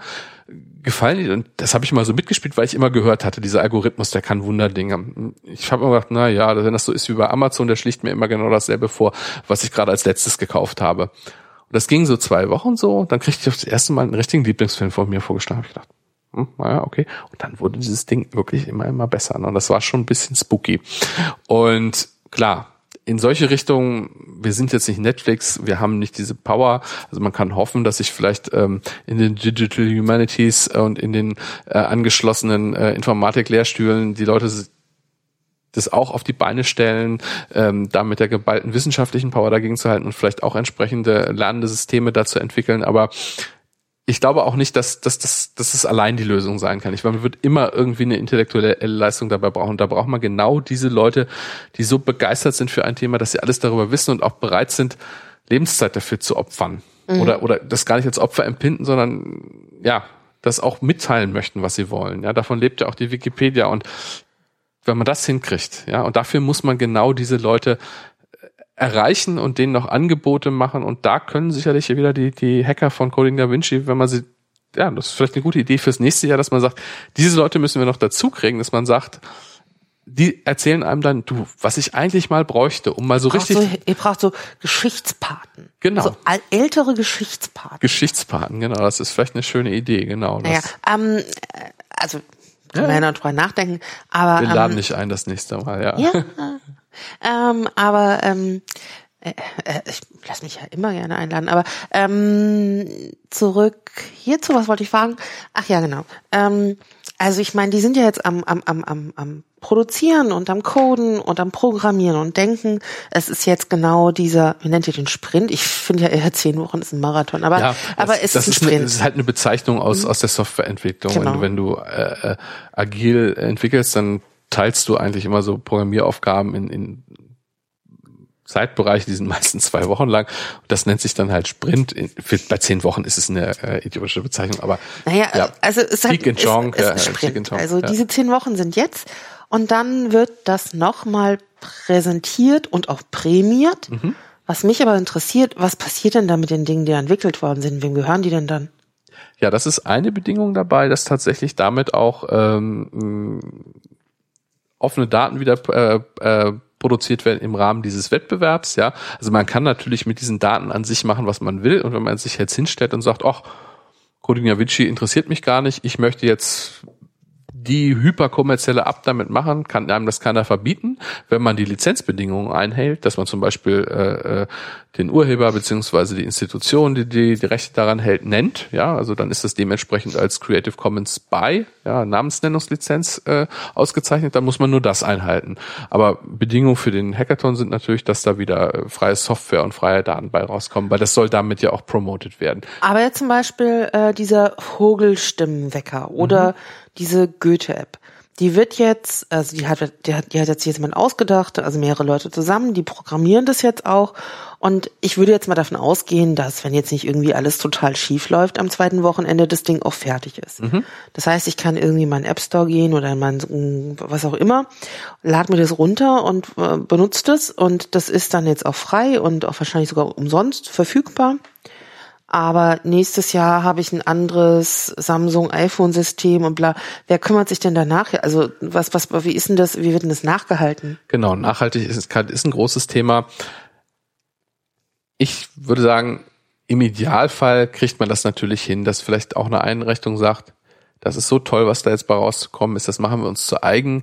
Wir reden mit dem, mit dem Team und stellen zusammen was auf die Beine. Ja, dass wir vielleicht wirklich sagen, wir arbeiten länger zusammen miteinander. Das ist, das ist sicherlich. Ich meine, das, also ihr von der Deutschen Digitalen Bibliothek, ihr habt ja zumindest eine IT-Abteilung, ne? Ja. Das heißt, also bei euch kann ich mir das ja auch vorstellen, dass, also wenn ihr, also wenn die Leute, die an euren Daten da jetzt gerade arbeiten, dass ihr sagt, wir behalten die im Blick und wir machen mit denen was weiter, aber das Ethnologische Museum oder wer immer die Vogelstimmen äh, da so hergibt, da weiß ich nicht, oder ich kann mir teilweise auch nicht vorstellen, dass die IT-Abteilung da in der Lage ist. Also, äh, also nicht, dass sie das nicht können, aber äh, dass sie da Kapazität für haben. Ja, na gut, jetzt muss man überlegen, äh, wenn du, mit was surfst du denn? Was benutzt du da für ein Programm? Ein Browser. Ja, welchen? Ein Browser. Sag doch mal. So ein Firefox zum Beispiel. Firefox ja, genau. Browser. Das ist doch das beste Beispiel. Wer hat denn das denn programmiert? Das ist genau dasselbe Prinzip eigentlich. Ähm, das ist halt auch ein Open Source Projekt, ja. Das gibt es sicherlich inzwischen auch Institutionen und auch Firmen, die diese Entwicklung fördern, indem sie die äh, vielleicht auch spenden äh, ähm, und aber auch die Entwickler hauptamtlich beschäftigen und die in Vollzeit daran arbeiten lassen. Aber es ist halt auch ein großes Community-Projekt und es gibt durchaus Beispiele, in denen sich halt Communities bilden, in denen die Leute sagen, das machen wir, weil uns das technologisch interessiert, weil das spannende Aufgabe ist oder weil wir das halt wichtig finden. Das ist natürlich im Kulturbereich vielleicht noch ein bisschen schwieriger, weil die Leute natürlich Man nennt es übrigens eine Herausforderung. ja, Man, genau das, diese Situation nennt man immer eine Herausforderung. genauso haben wir ja auch angefangen. Ne? Wir haben ja auch den Hackathon gestartet mit solchen sogenannten Challenges, dass wir eben gesagt haben, ja, ähm, das ist so ein bisschen der Aufruf, der an euch ergeht, womit wir euch packen wollen, womit wir euch herausfordern wollen. Aber ja, das ist sicherlich auch was, was man ein Stück weit ausloten will mit diesem Hackathon. Und ich denke, man darf jetzt auch nicht im ersten Jahr Wunderdinge erwarten. Also wir sagen eigentlich, wir möchten das im nächsten Jahr auch nochmal längfristiger aufstellen, uns auch nochmal Gedanken machen, was haben wir dieses Jahr dabei gelernt und uns auch Feedback holen, auch von den Teilnehmern sagen, also Leute, das war ja schön und gut, aber diese andere Sache, das habt ihr falsch angefangen und wir hätten uns mehr Support erwünscht oder ja, also das sind alles Dinge, wo wir, denke ich, in die nächste Schla Lernschleife dann eintreten und wo wir dann auch hoffen, dass, äh, dass das zu einem jährlichen Event wird, wo man dann sagt, ähm, ja, das gewinnt dann irgendwann auch eine, eine Eigendynamik. Äh, Man freut sich dann wieder darauf, dahin zu kommen und dann entbilden sich halt automatisch auch so Communities in der Hoffnung, dass man sagt, äh, wir sehen uns dann ja wieder und und und dann kann man auch Dinge entsprechend unterstützen. Aber man muss ja erstmal so eine kritische Masse auf einen Haufen bekommen. Und glaubst du das, also ich meine, das finde ich ja schon mal ganz gut, äh, dass es auch sich wiederholt, also dass das, obwohl ihr noch gar nicht wisst, was jetzt tatsächlich jetzt bei rauskommt, ähm, dass ihr schon so weit denkt, dass das sich wiederholen soll, das finde ich erstmal total äh, löblich und äh, finde ich großartig.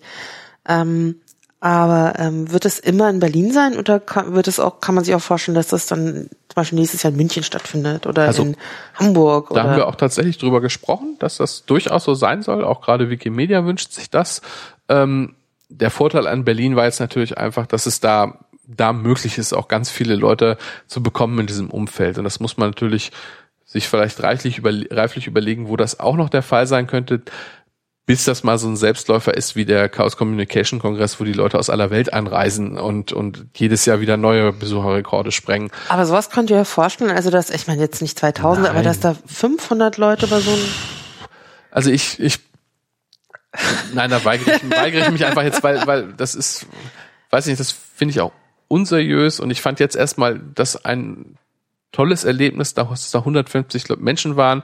Ich habe an den ganzen zwei Tagen nicht ein genervtes oder, oder unglückliches Gesicht äh, gesehen, niemand, der sich gelangweilt hat. Ähm, es, äh, es gab ja auch noch, am zweiten Tag gab es noch, noch äh, Workshops, wo wir auch, also die Leute haben nicht die ganze Zeit dann gesessen und gecodet. Es ging ja auch darum, sich auszutauschen und ins Gespräch zu kommen. Das ist ja so wichtig, dass man einfach ein bisschen lernt, wie sind die Rituale, wie sind die, die, die äh, Übungen in den einzelnen Communities, ähm, was kommt an, wo kann man halt, ähm, ja, wo ist vielleicht der Kulturwissenschaftler, der mal einen Vortrag äh, wohlformuliert vom Blatt abliest und der, der, der äh, äh, Coder sagt wieder, was macht der denn da und warum, warum, warum steht er die ganze Zeit dabei? Und lass uns doch mal erstmal was ausprobieren. Und da treffen auch einfach, ja, unterschiedliche Kommunikationsstile.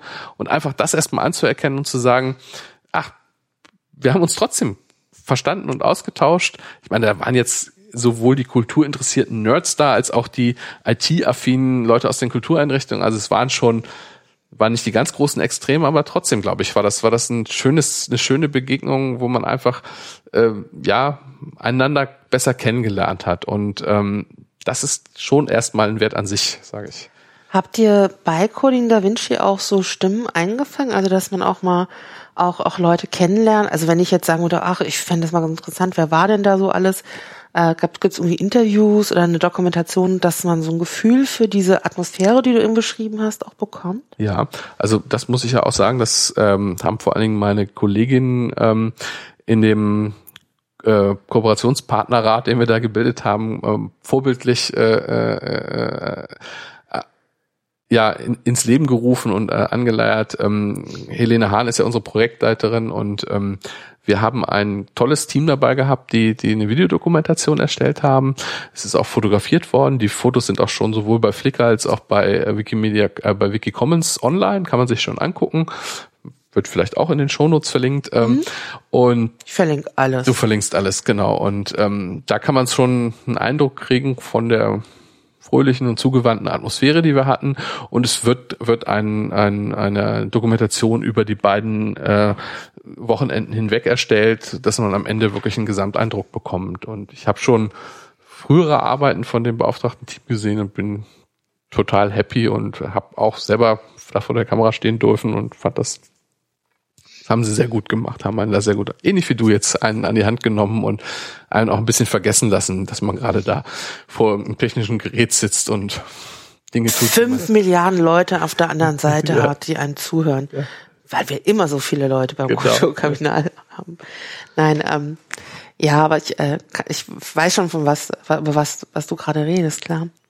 Ähm, die werde ich mir dann auch jetzt nochmal anhören. Also ich habe mich ja vorher so ein bisschen, also ich konnte mich nicht so ganz un, unfrei machen. Also ich, äh, nein, also ich äh, normalerweise lasse äh, tue ich mich ja nicht so komplett in so ein Thema einarbeiten, weil mhm. ich auch einfach noch was entdecken möchte in dem Gespräch. Jetzt hatte ich aber gestern den Vortrag bei der Maitag und das heißt, ich wusste schon ein bisschen mehr und natürlich habe ich auch vorher schon mal mit dir geredet und ein bisschen was erfahren. Ähm, aber die, die begleitenden Dokumentationen und so habe ich mir jetzt nicht angeguckt. Ich hatte mir aber, als das Calling Da Vinci Wochenende war, ja. tatsächlich parallel immer die Etherpads angeguckt. Ja äh, um, weil ich mich so super neugierig war, was da mich gerade äh, so passiert und war immer so ein bisschen traurig, dass da gar nicht so viel drin stand. Aber das habe mhm. ich mir dann damit erklärt, das ist ja auch gar nicht so einfach, so, äh, so eine Dokumentation zu etwas zu machen, wo man ja auch gerade so involviert ist, weil man ja wahrscheinlich auch gerade die ganze Zeit braucht, um an dem Projekt nachzudenken. Genau, und das ist ja auch so ein bisschen was so aus, was aus dieser Barcamp-Ecke kommt. Und da ist es ja auch eher so, dass man da doch häufiger eine ja, sage ich mal, eine, eine Vortragssituation hat, dass gerade jemand was Spannendes erzählt und da ergibt sich vielleicht auch eine Diskussion, aber irgendwas, was man festhält. Und ähm, ja, beim äh, Entwickeln ist es ja doch so, dass man dann schnell mal sagt, wir machen mal ein paar Wireframes, wir überlegen vielleicht, äh, unterhalten uns über Technologie, dann sitzt man mal eine Zeit lang zusammen, kennst du das, hast du das schon mal gesehen? Du, ich zeig dir mal, was ich mal gemacht habe und ach ja, wenn wir jetzt da mal weiter überlegen, äh, guck doch mal, ähm, was steht denn da jetzt in den Daten drin, was ist das für ein Format? Also äh, da denke ich, ist man erstmal in so einer Phase, wo man ja, wo man gar nicht, gar nicht so viel dokumentiert, sondern eher äh, brainstormt und da würde ich jetzt persönlich auch sagen, da würde ich auch eher anfangen zu zeichnen oder, mhm. oder halt viel direkt miteinander reden und einem Sachen ausprobieren, aber jetzt nicht anfangen, Texte zu produzieren. Ich glaube, das ist ja, ich glaube, das ist einfach, da muss man, also was da eigentlich schöner war, wir hatten ja noch eine, eine Komponente, wir hatten so ein Graphical Recording, wir mhm. hatten ähm, den Julian Cooking, hieß er genau, ähm, ähm, Plaything auf äh, äh, Twitter, der hat äh, ein, ja, ein, ein Wandgemälde gemalt über den, über, über den Verlauf der zwei Tage. Insgesamt, na, wie lang wird das sein? Zehn Meter? Und wo er die verschiedenen Pass, äh, ja, Abschnitte eingefangen hat und, und in, in, in äh, kleinen Comic-Cartoon-artigen Szenen eingefangen hat, total großartig. Also ich, ich, ich bin ein ganz großer Fan davon. Ich mag auch zum Beispiel Beetlebum, diesen Toon-Blogger und ja, so, ja. so ein bisschen in der Richtung, ja, also ich beneide Leute, die sowas können und, und da, da, da, da wirkt auch sofort also es gibt auch einen Satz von mir, der da irgendwie steht und wo ich dann auch dachte, boah, toll, das ist so wie, wie sich gedruckt zu sehen das erste Mal oder so. Also es war, also es war wirklich wunderschön und es war auch, auch schön, um zu twittern und einen Eindruck zu geben. Also es hat auch so, so diesen kreativ verspielten Charakter dieser Veranstaltung auch gut eingefangen, ja. Ich meine, ich glaube, das ist ja schon auch so ein bisschen um dieses Motto dabei sein ist sozusagen alles. Also es geht gar nicht darum, wer jetzt tatsächlich irgendeinen Preis bekommt bei diesem zweiten Wochenende, mhm. aber es gibt ja nun mal irgendeinen Preis, was Was, was bekommt man denn da, wenn man da? Ja, also es ist auch Und noch ein, wie wird das entschieden? ist noch ein bisschen in der Diskussion. Also wir haben auch ganz unterschiedlich angefangen. Ursprünglich muss ich auch mal gestehen, hatten wir als DDB äh, irgendwie auch die Idee, es müsste man einen DDB-Preis geben, weil sozusagen was, was mit unserer App äh, API gemacht wird, haben dann aber auch gesagt, nein, nein, wir sind auch, es geht um die Community und geht eher darum, dass man, ja, wir haben eine ganze Reihe von Kategorien, Funniest Hack oder, oder ich müsste jetzt auch nochmal genau nachgucken nach den Kategorien, also mehrere Kategorien, die bestimmte Aspekte belohnen und die die Preise sind auf jeden Fall nicht Geldpreise. Also wir sind schon noch dabei, uns auch noch was Wertiges zu überlegen. Wir hatten äh, eine Jahreskarte vom Museumsbund gedacht. Ähm, hat sich dann als schwierig herausgestellt, weil das für Museumsmitglieder, also da müsste man Teil einer Institution sein, äh, war dann schwierig. Wir müssten also alle noch irgendwie Teil eines Museums werden. Ähm, naja.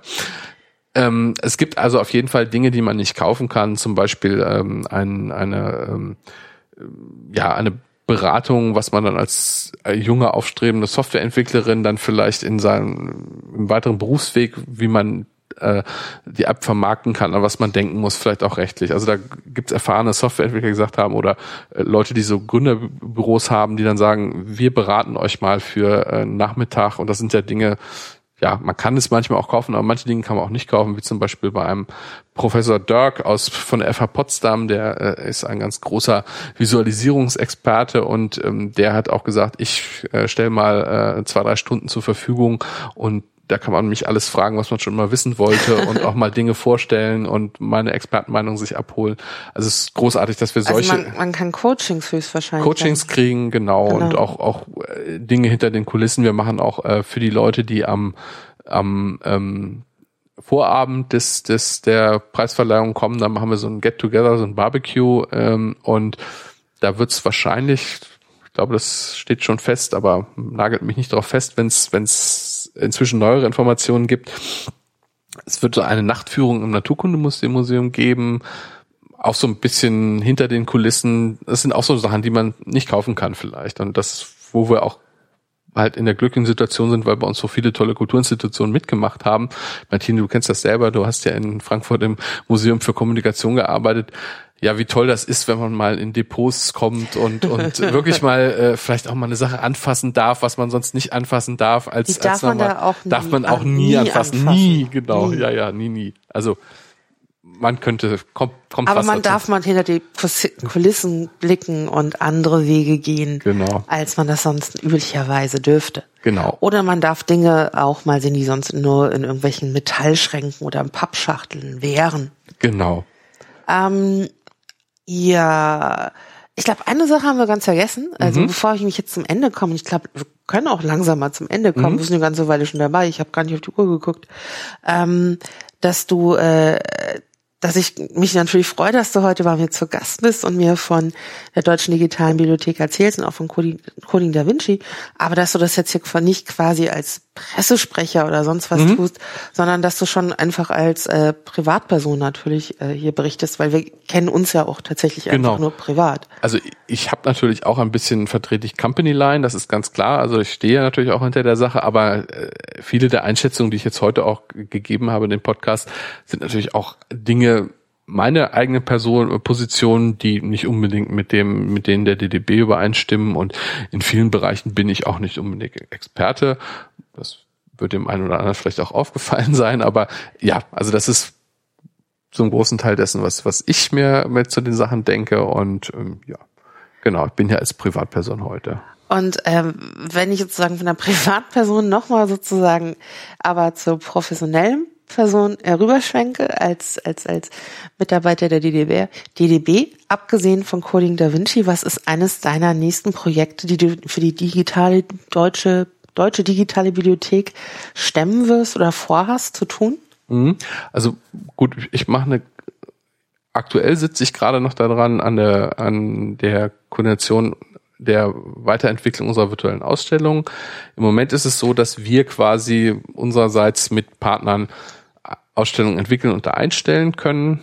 Und dieses System ist von Anfang an nicht darauf angelegt gewesen, dass da Leute arbeiten, ja, die vielleicht nicht ja, also man, man darf relativ viel in diesem System und ähm, man hat das Problem, wenn man jetzt mehrere Ausstellungen anlegt, kann man auch Objekte aus den anderen Ausstellungen unabsichtlich oder auch absichtlich vielleicht verändern und also man hätte durch ein Missgeschick dann vielleicht eine schöne bestehende Ausstellung dann zerstört und da schaffen wir gerade technische Abhilfe, um das dann auch als Werkzeug den Einrichtungen zur Verfügung zu stellen, die vielleicht sagen, wir haben jetzt kein eigenes CMS und wir möchten das dann gerne nutzen, bespielen unsere Daten bei der DDB ein und gestalten dann eine virtuelle Ausstellung, um das so weiterzuentwickeln.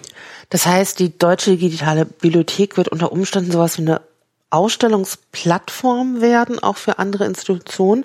Allerdings müsste man dafür dann, dann auch die ganzen Objekte dann bei euch dafür auch Ja, im Moment freigeben. ist es tatsächlich so, wir haben nicht äh, äh eine 100% Quote, aber natürlich ist das das Ziel, dass man möglichst einen Großteil, also diese Quote steigt sicherlich im Laufe der Zeit, aber wir werden auch niemanden wegschicken, der sagt, kuratorisch ist das jetzt aber begründet oder die dieses Digitalisat, das stammt jetzt aus aus Chile und hat wird auch nie in der in der in der DDB landen, weil wir einfach nicht dafür zuständig sind, dann ähm, sind wir die letzten, die wir uns da verstellen, weil letzten Endes ist es wichtig, dass das inhaltlich kuratorisch eine runde Sache ist und äh, das hat dann Vorrang. Aber natürlich also wir experimentieren auch ein bisschen mit dem Format, weil das ist ja so die Frage, ist es halt immer nur diese, diese, diese Abbildung einer Ausstellung jetzt im virtuellen, was kann das noch sein? Das kann ja auch so ein bisschen, ja, der, ja, die Ewigkeit für Ausstellungen, die, die, ja, teilweise gibt es ja auch tolle Ausstellungen, wo es dann nicht für einen Katalog gereicht hat oder die Kataloge sind nicht mehr zu bekommen und, und, und ähm, in einem Fall ähm, haben wir jetzt schon mit dem darf, glaube ich, darf das sagen, mit dem Berliner Kupferstichkabinett äh, äh, angefangen, Gespräche zu führen, wo wir eben sowas auch ein bisschen automatisieren wollen, dass man sagt, wenn das Kupferstichkabinett eine reale Ausstellung macht, dann vermerken die das ja auch in ihrem Ausstellungssystem. Also ich bin da jetzt kein Experte, aber habe mir sagen lassen, dass es im Datenmodell äh, dementsprechende äh, äh, Felder gibt. Dann kann man halt sagen, das war jetzt Ausstellung, ja, Dürer-Drucke oder Dürerstiche. Und dann ähm, kann man später, hoffentlich, wenn wir das dann weiterentwickelt haben, relativ automatisch diese Ausstellung mit den zugehörigen Texten ähm, beim Einspielen dann bei uns automatisch abbilden. Das ist aber noch Zukunftsmusik. Da also, werden wir sicherlich auch, also das wäre so. Ein, als, als, als gäbe es für diese ganze Ausstellung ein Schlagwortsystem. Oder ja, so ein bisschen so, also dass die Ausstellung selber auch als Objekt gefunden werden mhm. kann, dass man halt okay. damit auch wiederum eine, eine, eine, eine weitere Verknüpfung unter den Daten bekommt. Ne? Weil das ist habt ihr, Entschuldigung, dass ich unterbreche, ja. aber habt ihr auch darüber nachgedacht, dass in Zukunft es unter Umständen auch Nutzerausstellungen geben soll? Also dass sozusagen Nutzer auch eigene Ausstellungen aus euren Daten zusammenstellen ja, das Kontexte haben, schaffen? Wir haben jetzt erstmal sozusagen die Einrichtungen im Fokus, mhm. weil wir denen ja auch immer was bieten wollen sozusagen, damit sie zu uns kommen. Das müssen wir auch ganz ehrlich sagen. Also die müssen ja auch einen Mehrwert erkennen, dass sie sich die Mühe machen, mit uns die Daten auch für uns vielleicht aufzubereiten und mit uns durch diesen Prozess des Datenclearings zu gehen, bis die Daten dann bei uns gelandet sind. Aber perspektivisch ist das durchaus auch eine Möglichkeit. Also wir haben ja schon so Favoritenlisten, das ist ja so ein Basic Feature, dass man schon mal auf Suchanfragen abspeichern kann. Und das wollen wir vielleicht auch perspektivisch ausbauen in Richtung so persönliche Themenseiten. Das wäre dann schon sowas wie eine mini-virtuelle Ausstellung. Aber vielleicht ist man irgendwann auch so weit, dass man sagen kann, man kann das jedem Benutzer zu, zur Verfügung stellen. Das ist sicherlich auch mal ein Kapazitätsproblem. Wir müssen einfach die Erfahrung damit sammeln, skaliert das in die, in die Größenordnung. Also mhm. die Erfahrung haben wir nicht, aber das ist sicherlich eine gute Idee. Also, also bei der Maitagung gab es ein Firmenarchiv, die mhm. hatten sowas vorgestellt, also wo ja. es sozusagen solche Kuratorenausstellungen gibt und die bieten aber auch die Möglichkeit aus den Objekten, die dort in der Objektdatenbank sind, dass man so Nutzer Besucherausstellung mhm. quasi machen kann. Das ist wahrscheinlich nicht so, also wahrscheinlich ist es eher nur Zusammenstellung von Objekten und ist nicht ganz so genau, das wäre, avanciert. Aber wäre quasi das, was mit unserer Favoritenliste auch mhm. schon möglich wäre, wenn das ein bisschen aufpoppt. Gut, ich denke, wir werden wahrscheinlich erstmal diesen Weg über die Favoritenliste gehen, also wo man jetzt ja auch schon eine Liste hätte mit Objekten, wo man auch schon einen Kommentar zu abgeben kann, wenn man dieses Kommentarfeld vielleicht noch mit äh, HTML-Elementen ein bisschen anreichern kann, vielleicht auch noch ein bisschen am Layout was verändern kann, wäre das ein erster Schritt, was man dann schon eine Benutzerausstellung nehmen, nennen könnte oder eine persönliche Themenseite. Klar, das ist was, was wir auch auf jeden Fall tun wollen.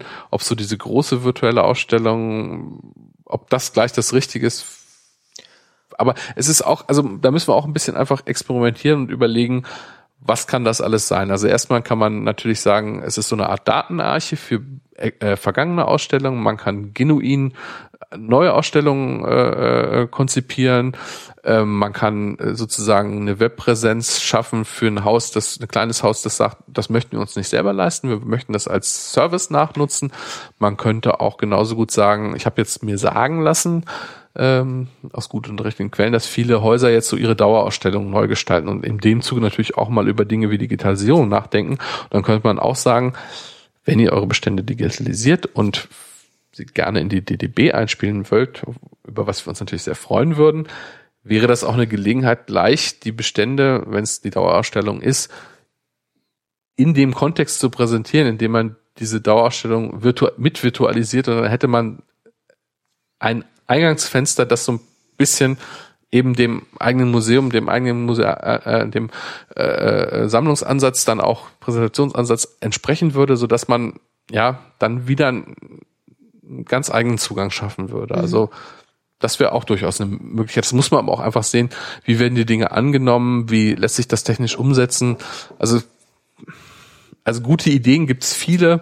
Man muss man muss es dann auch gut umsetzen und und man muss es ja auch sozusagen auch, auch, äh, also sowas wahrscheinlich auch in die, in die Länge denken. Ähm, wie lange wird es das alles geben? Wie lange kann das, also äh, das hatte ich ja vorhin schon mal gefragt, wie kann die Ergebnisse von den Hackathon nachgehalten werden? Wie lange kann das, was die Deutsche Digitale Bibliothek jetzt gerade macht, nachgehalten mhm. werden? Denn ähm, auch wenn man so den Eindruck hat, was ihr gerade leistet und stemmt, da hat man das Gefühl, da da passiert gerade ganz viel und es ist äh, ein Riesenaufwand, aber es ist ja noch gar nicht klar, dass es euch für alle Ewigkeit geben wird. Ganz genau. Also wir sind erstmal bis Ende 2015 finanziert. Also ähm, Bund und Länder haben ja, ähm, also die Zahlen sind ja auch kein Geheimnis, jeweils 1,3 Millionen als jährliche Mittel äh, bereitgestellt, eben über einen Zeitraum von fünf Jahren der in der Vergangenheit losgelaufen ist. Und dann hat es ja den Better Launch gegeben Ende 2012 und jetzt im 31. März die Aufnahme unseres Regelbetriebs, also wo wir noch nicht alle Daten eingespielt haben, aber sagen, jetzt sind wir technisch so weit, dass wir sagen, ähm, eine Grundfunktionalität steht. Das muss natürlich immer weiterentwickelt werden, weil, wie wir alle wissen, das Internet ist ein dynamisches Medium und wer da nicht weiterentwickelt, der bleibt ganz schnell, äh, verliert den Anschluss und produziert dann auch Dinge, die niemand mehr sehen will. Man kennt ja viele tolle Projekte.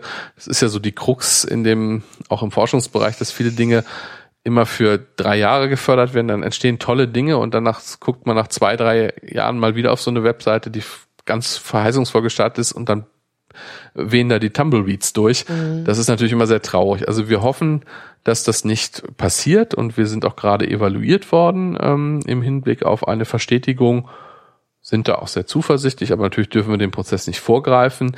Ähm, jetzt sind erstmal die entsprechenden Powers to be. Die Politik ist am Zug zu entscheiden, was sie machen will und auch in welcher Form das weitergehen soll. Also da werden die Ergebnisse des Evaluierungsberichts ähm, ausgewertet werden. Es wird eine ähm, strategische Ausrichtung geben der DDB in den kommenden äh, Monaten, dass man sich jetzt nochmal überlegt, aufgrund der gesammelten Erfahrungen, ähm, bisschen über den ja, das Geschäfts also Geschäftsmodell ist übertrieben, aber dass man sich über Zielgruppen äh, und über auch die Rolle und Annahmen, die man vielleicht bei der Konzeption dieser Kulturportale gehabt hat, diese Ideen sind ja teilweise auch jetzt acht, neun Jahre alt und da ist ja viel passiert im Web und im Internet seitdem.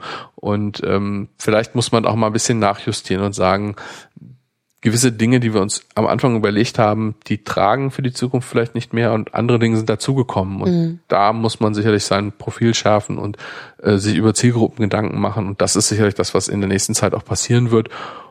Und dann hoffentlich, also da bin ich auch ganz egoistisch, weil ich natürlich auch gerne da in dem spannenden Projekt weiterarbeiten möchte, ähm, zu einer Verstetigung führt. Aber das äh, wird die Zeit jetzt zeigen. Aber das, äh, also beitragen, dass es sich verstetigt, kann man, indem man eure Seiten auch nutzt, oder?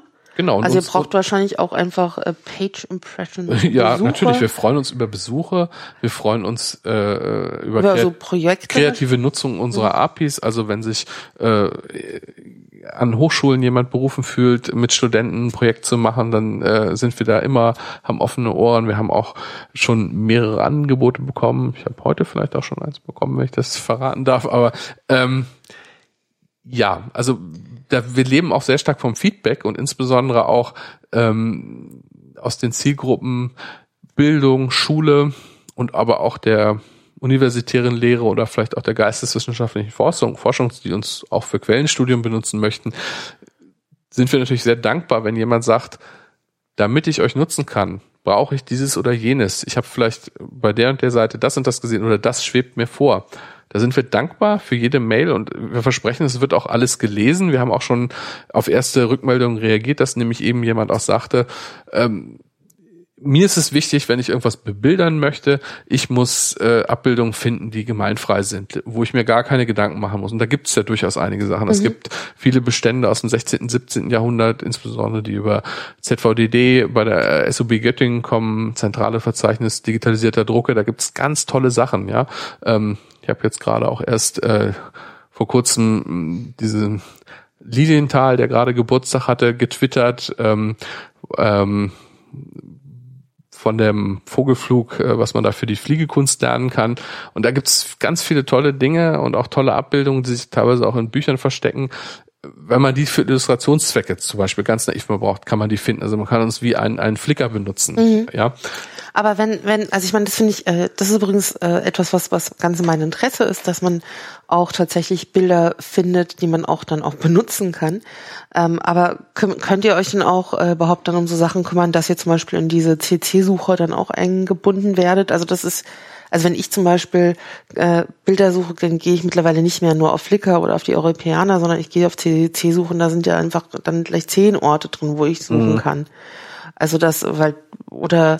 Natürlich, ja, wir, wir müssen auch, und das ist natürlich auch der Vorteil, wenn man so eine äh, API hat, kann man natürlich anderswo auch schnell eingebunden werden. Da wollen wir natürlich auch noch Widgets entwickeln, haben auch gerade technische Voraussetzungen dafür geschaffen. Also es sind kleine Fensterchen oder kleine Mini-Applikationen, die in andere Webseiten eingebunden werden, wo man vielleicht noch ein zusätzliches äh, DDB-Suchschlitz hat oder man würde halt ein weiterer Suchanbieter, wir sind zum Beispiel im Karlsruher Verbundkatalog, kann man auch in der, in der DDB suchen und das werden wir sicherlich auch noch ausbauen und und ähm, vielleicht kann man auch äh, herkömmliche OPAC-Anbieter in den Hochschulbibliotheken überzeugen, ähm, die DDB noch mit einzubauen, da müsste man noch was entwickeln. Also ja, da gibt es eine ganze Reihe von Ideen und da müssen wir sicherlich auch einiges tun, um einfach, wir wissen das ja alle, wir leben in einem, einem Datenmeer und jeder ist in seiner Filterbubble, die einen halt auch einem vom Ertrinken schützt. Und ähm, man muss es schaffen, dass man halt die Daten dahin bekommt, wo die Leute sie konsumieren wollen. Und dafür müssen wir halt einfach, können wir nicht hoffen, dass alle zu uns aufs Portal kommen. Also muss sicherlich noch Voraussetzungen schaffen, ganz klassische Suchmaschinenoptimierung, jetzt nicht im Sinne, dass man da lauter Buzzwords einbaut, dass man wie die Nigeria Connection irgendwo gefunden wird, sondern dass man, dass man einfach das mit, mit bestimmten also schema.org ist so eine Sache äh, auszeichnet, so dass eben die Suchmaschinen das besser verstehen können, was da für äh, Inhalte auf der Seite sind und sich auch einen Reim drauf machen können. Da haben wir sicherlich noch Verbesserungspotenzial und wie du sagst, halt eben in den entsprechenden Plattformen und äh, ähm, Metasuchmaschinen vielleicht auch noch präsenter zu sein. Genau. Also dann äh, hoffe ich, dass du sozusagen als Übersetzer weiter taugen wirst. Also weil Übersetzung, glaube ich, braucht es viel zwischen Menschen, aber auch zwischen Maschinen. Also mhm. das habe ich, glaube ich, heute ganz gut gelernt. Ähm, ich danke dir, dass du, ich glaube, wir haben uns relativ lange jetzt unterhalten. Ich habe keine Ahnung.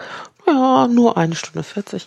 Ähm, äh, also ich bedanke mich und ähm, wir werden sehen, wie es mit der deutschen digitalen Bibliothek weiter vorangehen wird. Und ich bin gespannt, was beim zweiten Coding Da Vinci Wochenende geschehen wird. Dank dir, Stefan. Ja, herzlichen Dank, dass ich hier sein durfte.